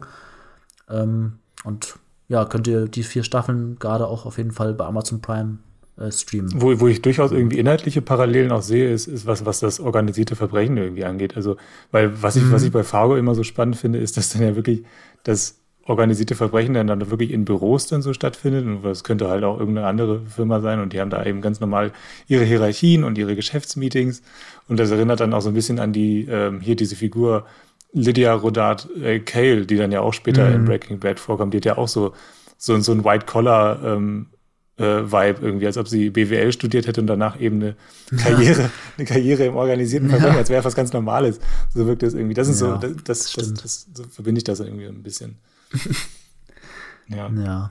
Ähm, was ich noch mir überlegt hatte, was inhaltlich, glaube ich, am wenigsten trifft, aber was ich, was ja relativ aktuell noch ist, ist Succession, äh, eine meiner absoluten Lieblingsserien. Ich glaube, bei vielen von uns, auch gerade beim Moviepilot, ist das eine der liebsten Serien. Deswegen äh, streuen wir sie immer ein in Podcasts, wenn es geht, weil das, glaube ich, wieder so ein HBO-Fall ist, dass die noch nicht den Hype hat in Deutschland, wie sie eigentlich verdient hat, finde ich. Finden wir, glaube ich, alle. Ähm, wir haben auch einen eigenen Succession-Podcast, also wenn ihr da mehr zuhören wollt, hört da gerne noch mal rein. Ich will jetzt gar nicht so tief einsteigen, aber ich finde, Succession äh, treibt so dieses Anti-Helden-Erfolgskonzept von, von Breaking Bad auch noch mal weiter, weil da eigentlich alle Figuren da so sind, dass man immer hin und her pendelt zwischen Sympathie und Abneigung so. Also es sind unglaublich schwierige Charaktere, so, bei denen man sicherlich auch dann seine Favoriten sammelt, aber bei denen man öfters auch das Gefühl hat, so, man wünscht ihnen eigentlich auch alles Schlechte, was denen passiert, so. Und ja, ich finde, das ist so ein, so ein ganzes Ensemble aus, aus diesen Anti-Helden, was, was bei Breaking Bad ja schon so gut funktioniert hat, gerade mit Walter White. Ähm, das ist so Succession einfach mit vielen verschiedenen, oder geht's dir da auch ein bisschen so? Ja, also ich glaube, du hast eigentlich das Wichtigste schon gesagt. Ich glaube wirklich, dass dieser, dieser Widerstreit zwischen Sympathie und Antipathie, das ist, glaube ich, schon was, was sich Succession so ein bisschen abgeguckt hat von, äh, von Breaking Bad. Äh, nur eben dann wirklich mhm. auf, auf ein ganzes Ensemble äh, auf, aufgelegt. Also ja. Ansonsten so ganz, sonst fallen mir da jetzt nicht die ganz großen Parallelen ein. Nee, also inhaltlich finde ich ja. auch gar nicht. Äh, mir geht es da wirklich auch um diesen Anti-Helden-Aspekt ja, einfach, der da, finde ich, total stark ist oder, oder schwer ins Gewicht fällt. Ähm, ja, dann können wir noch zum Abschluss eigentlich auf konkret äh, Nachfolger kommen und zwar wirklich Breaking Bad. Ja, was wirklich konkret von Breaking Bad abstammt und zwar gibt es da einerseits äh, einen Sequel-Film, der den Vince Gilligan für Netflix gemacht hat und zwar El Camino. Äh, Doppelpunkt ein Breaking Bad Film, damit es auch jeder weiß, dass das äh, mit Breaking Bad zu tun hat, der nicht auf dem Poster schon Aaron Paul erkennt oder so. Ähm, der ist erschienen vor einigen Jahren. Da haben wir auch tatsächlich äh, einen, unser allererster Streamgestöber-Podcast, unsere erste Folge dreht sich auch um diesen Film. Da, da war ich auch dabei, also wenn ihr da noch mal zu äh, nachhören wollt und so mal, dann habe ich damals mit Jenny und Andrea aufgenommen. Da haben wir ähm, neben der grandiosen Serie Fleabag auch über El Camino gesprochen. Ähm, das war für mich, nur um es kurz zusammenzufassen, kein besonders glanzvoller Nachklapp für Breaking Bad. Ich fand den Film okay, aber er hat sich teilweise wirklich angefühlt eher wie so ein Fanservice, Fanfiction-Film, den es nicht unbedingt leider gebraucht hätte. Ich, kannst du ja, wenn du willst, ganz kurz nochmal sagen, wie, wie fandest du El Camino? Ich kann mich an nichts aus El Camino erinnern. Oh, Liegt vielleicht daran, das, dass ich damals, äh, ich habe den im Urlaub geguckt und äh, hatte, glaube ich, Jetlag und ich, äh, ich weiß nicht, ich, ich weiß nicht, ja. was da passiert ist. Obwohl ich mich sehr auf diesen okay. Film gefreut habe. Äh, sorry. Ja, ich hatte auch, als der angekündigt wurde, relativ überraschend auch, hatte ich auch total Lust und so. Und wie gesagt, kurz äh, nochmal umrissen, es geht da eben um, um Jesse nach dem Finale, so wie, wie es mit ihm weitergeht, so. Und ja, es hat für mich aber so ein, es ist nochmal so ein Versuch gewesen, der Figur nochmal so einen detaillierteren, besseren Abschluss zu geben, weil das ja am Ende vom Breaking Bad Finale ja schon sehr, ja, ein offenes Ende auch war und, und, und der Film El Camino ist jetzt so der, der, ja, ist nochmal Jesse vor allem gewidmet, Aaron Pauls Figur. Ich finde, das ist nochmal ein Glanzmoment für Aaron Paul an sich, weil er in dem Film unfassbar gut auch spielt so. Obwohl da ja schon ein bisschen Zeit vergangen ist, halt im Finale schlüpft er da sofort wieder in diese Figur rein und knüpft da wirklich nahtlos an. Also schauspielerisch ist der Film super und ich glaube, ihr, also Breaking Bad Fans werden den schon geguckt haben oder haben ihn auf jeden Fall auf dem Schirm. ist jetzt kein Geheimtipp, der glaube ich an der an der Fangemeinde vorbeigegangen ist. Was ich noch spannend finde, äh, wo du kurz noch mehr dazu sagen kannst als ich, weil ich es tatsächlich kaum geguckt habe, ist äh, Better Call Saul. Unfassbar, Patrick. Das ist ein großes Rätsel für mich. ja, und unglaublich eigentlich. Ich hatte da damals die erste Staffel, ich glaube, fünf, sechs Folgen geguckt, dann war ich einfach aus. Ja, okay. Ähm, ich könnte jetzt sagen, es wird anders, aber es wird nicht anders. es, ja. es kommen halt immer mehr ähm, Breaking Bad Charaktere in Better Call Saul. Also die erste Breaking Bad Figur ist natürlich ähm, Saul Goodman, also Jimmy McGill. Hoffentlich war das richtig. Ja, doch. Ähm, der der Anwalt, der, glaube ich, ab Staffel 2 dann dabei ist und ähm, äh, glaube dann so ein paar Aufträge für, ähm, für Walt erstmal erledigt und dann auch den Kontakt zu Gus herstellt, genau. Äh, um mhm. den geht's, äh, wie, wie der eben vor den ganzen Ereignissen aus äh, Breaking Bad äh, da, ja seine, seine Anwaltskarriere aufbaut. Es geht vor allem erstmal um die Beziehung zu seinem Bruder, aber eben auch um äh, ganz viele ja Geschäfte mit Kleinkriminellen und so weiter ähm, und um die Ehe äh, oder nee nicht die Ehe, sondern die Beziehung zu, zu Kim Wexler, äh, seiner seiner Freundin und Lebensgefährtin. Alles sehr sehr romantisch, sehr sehr schön gefilmt, sehr ruhig und trotzdem eben auch zwischendurch immer wieder spannend, weil ähm, das sind vor allem die Szenen äh, mit, mit äh, Mike, äh, ähm, Trout, äh, Jonathan mhm. Banks, der auch eine große Rolle in dieser Serie spielt. Später kommt dann auch Gus vor, also ähm, Gustavo mhm. Fring. Genau. Äh, und das, das alles geht jetzt auch zu Ende. Also die, die Breaking Bad-Ära, die jetzt ja seit uns, äh, uns seit ähm, 2008 eigentlich begleitet, mhm. mehr oder weniger ununterbrochen die geht jetzt 2022 zu Ende, nämlich mit der ähm, letzten Staffel von Better Call Saul. Die kommt am 19. April. Erstmal mit sieben Folgen dann zu, zu Netflix und am, am 12. Juli folgen dann die letzten sechs Episoden. Also das heißt, es ist genauso wie die letzte Staffel von Breaking Bad, es ist dann ein zweigeteiltes Finale tatsächlich. Mhm. Ähm, also wird ein epischer Sommer für uns. Für uns, ja. für uns Better Call Saul Fans. Ja, ich bin schon auf jeden Fall auch angefixt. Also, das sind ja dann praktisch sechs Staffeln insgesamt gewesen und die gibt es ja auch alle jetzt nach wie vor bei genau, Netflix, genau. oder? Also, wenn da die neuen Folgen auch wieder kommen, kann man da alles bei Netflix schauen. Genauso wie Breaking Bad übrigens auch. Ich glaube, weiß gar nicht, ob wir ja. das erwähnt haben. Da kann man auch alles bei Netflix zurzeit streamen, die fünf Staffeln, äh, den Film El Camino. Also, es gibt alles. Das ganze Breaking Bad-Universum ist gerade komplett bei Netflix. Äh, wenn ihr da eintauchen wollt oder ein Rewatch machen wollt oder Better Console entdecken wollt, äh, gibt es gerade alles bei Netflix. Und wie gesagt, das lohnt sich dann eben auch wirklich nochmal doppelt, weil Walt und Jesse tatsächlich mal äh, nochmal zurückkehren. Also es wird wirklich nochmal so ein, so ein Bogen geschlagen, könnte ich mir vorstellen, um dann wirklich äh, mhm. die Schleife um, um das Breaking Bad-Universum zu, zu, zu legen. Also wer ja, weiß, ob es danach noch weitergeht. Ich glaube, es gibt bislang keine Pläne, dass es noch irgendwas Neues Mir ist kommt. auch nichts bekannt, dass noch irgendwas kommen soll. Also könnte es wirklich sein, dass das der große Abschluss wird. Also ich kann das nur jedem, der außer mir noch in diesem Podcast hier drin ist und auch zuhört, kann ich äh, ans Herz legen. Ja, ich wurde schon, äh, wurde schon oft gehügt und äh, mir wurde es auch sehr ans Herz gelegt. Ich glaube, als dann auch wirklich Breaking Bad, äh, Better Call Saul in die zweite oder dritte Staffel ging, da haben ein paar wirklich auch schon gesagt, dass es Breaking Bad sogar übertrumpft. Also diese Stimmen habe ich auch schon mitbekommen. Ja, ja. Dass es äh, die Serie, die Originalserie sogar toppt. Und da dachte ich schon, okay. Also, aber es war wieder der Fall von irgendwie über die Jahre, jetzt sind schon fünf Staffeln da und ich bin irgendwie, habe den Anschluss verloren. Jetzt müsste ich halt dann, muss ich mir irgendwann mal die Zeit nehmen, wenn dann alle komplett da sind, so diese sechs Staffeln mich denen komplett zu widmen. Also da, das ist nicht, das ist nicht vom Tisch bei mir. Da habe ich durchaus schon noch Lust auch. Genau, ich denke mal eh, wenn, wenn die dann komplett da ist und die, das Breaking Bad Erbe vollendet ist, kann ich mir vorstellen, dass wir dann auch nochmal bei Streamgestöber einen Better Call Saul Podcast auch einfach machen, weil wir haben das jetzt ja nur kurz ein bisschen umrissen, äh, leicht beschweren von dir, aber hm. ich glaube, da gibt es auch noch mal einiges, was man extra dazu besprechen kann. So. Gut, dann sind wir am Ende dieser Folge angelangt. Äh, wie immer gilt an dieser Stelle ein großes Dankeschön an euch, äh, die ihr zuhört. Ohne euch wäre dieser Podcast gar nicht möglich. Ähm, wie immer der Hinweis, wenn ihr uns unterstützen wollt, abonniert gerne den Podcast. Ähm, es gibt ihn überall, wo es äh, Podcasts gibt, bei Spotify, Apple Podcasts oder Podcast Addict. Ähm, vergesst auch nicht, wenn ihr immer die neuen Folgen hören wollt, die Benachrichtigungen zu aktivieren für die neuen Folgen. Ähm, bewertet uns gerne bei iTunes oder Podcast Addict. Ähm, wenn euch der Podcast gefällt, könnt ihr gerne auch einen Kommentar hinterlassen oder bei Spotify äh, uns im besten Fall natürlich die fünf Sterne geben, äh, uns da bewerten. Ähm, wenn ihr Feedback habt oder auch Verbesserungswünsche, konstruktive Kritik oder Sprachnachrichten, dann könnt ihr das gerne schicken an podcast.movieplot.de.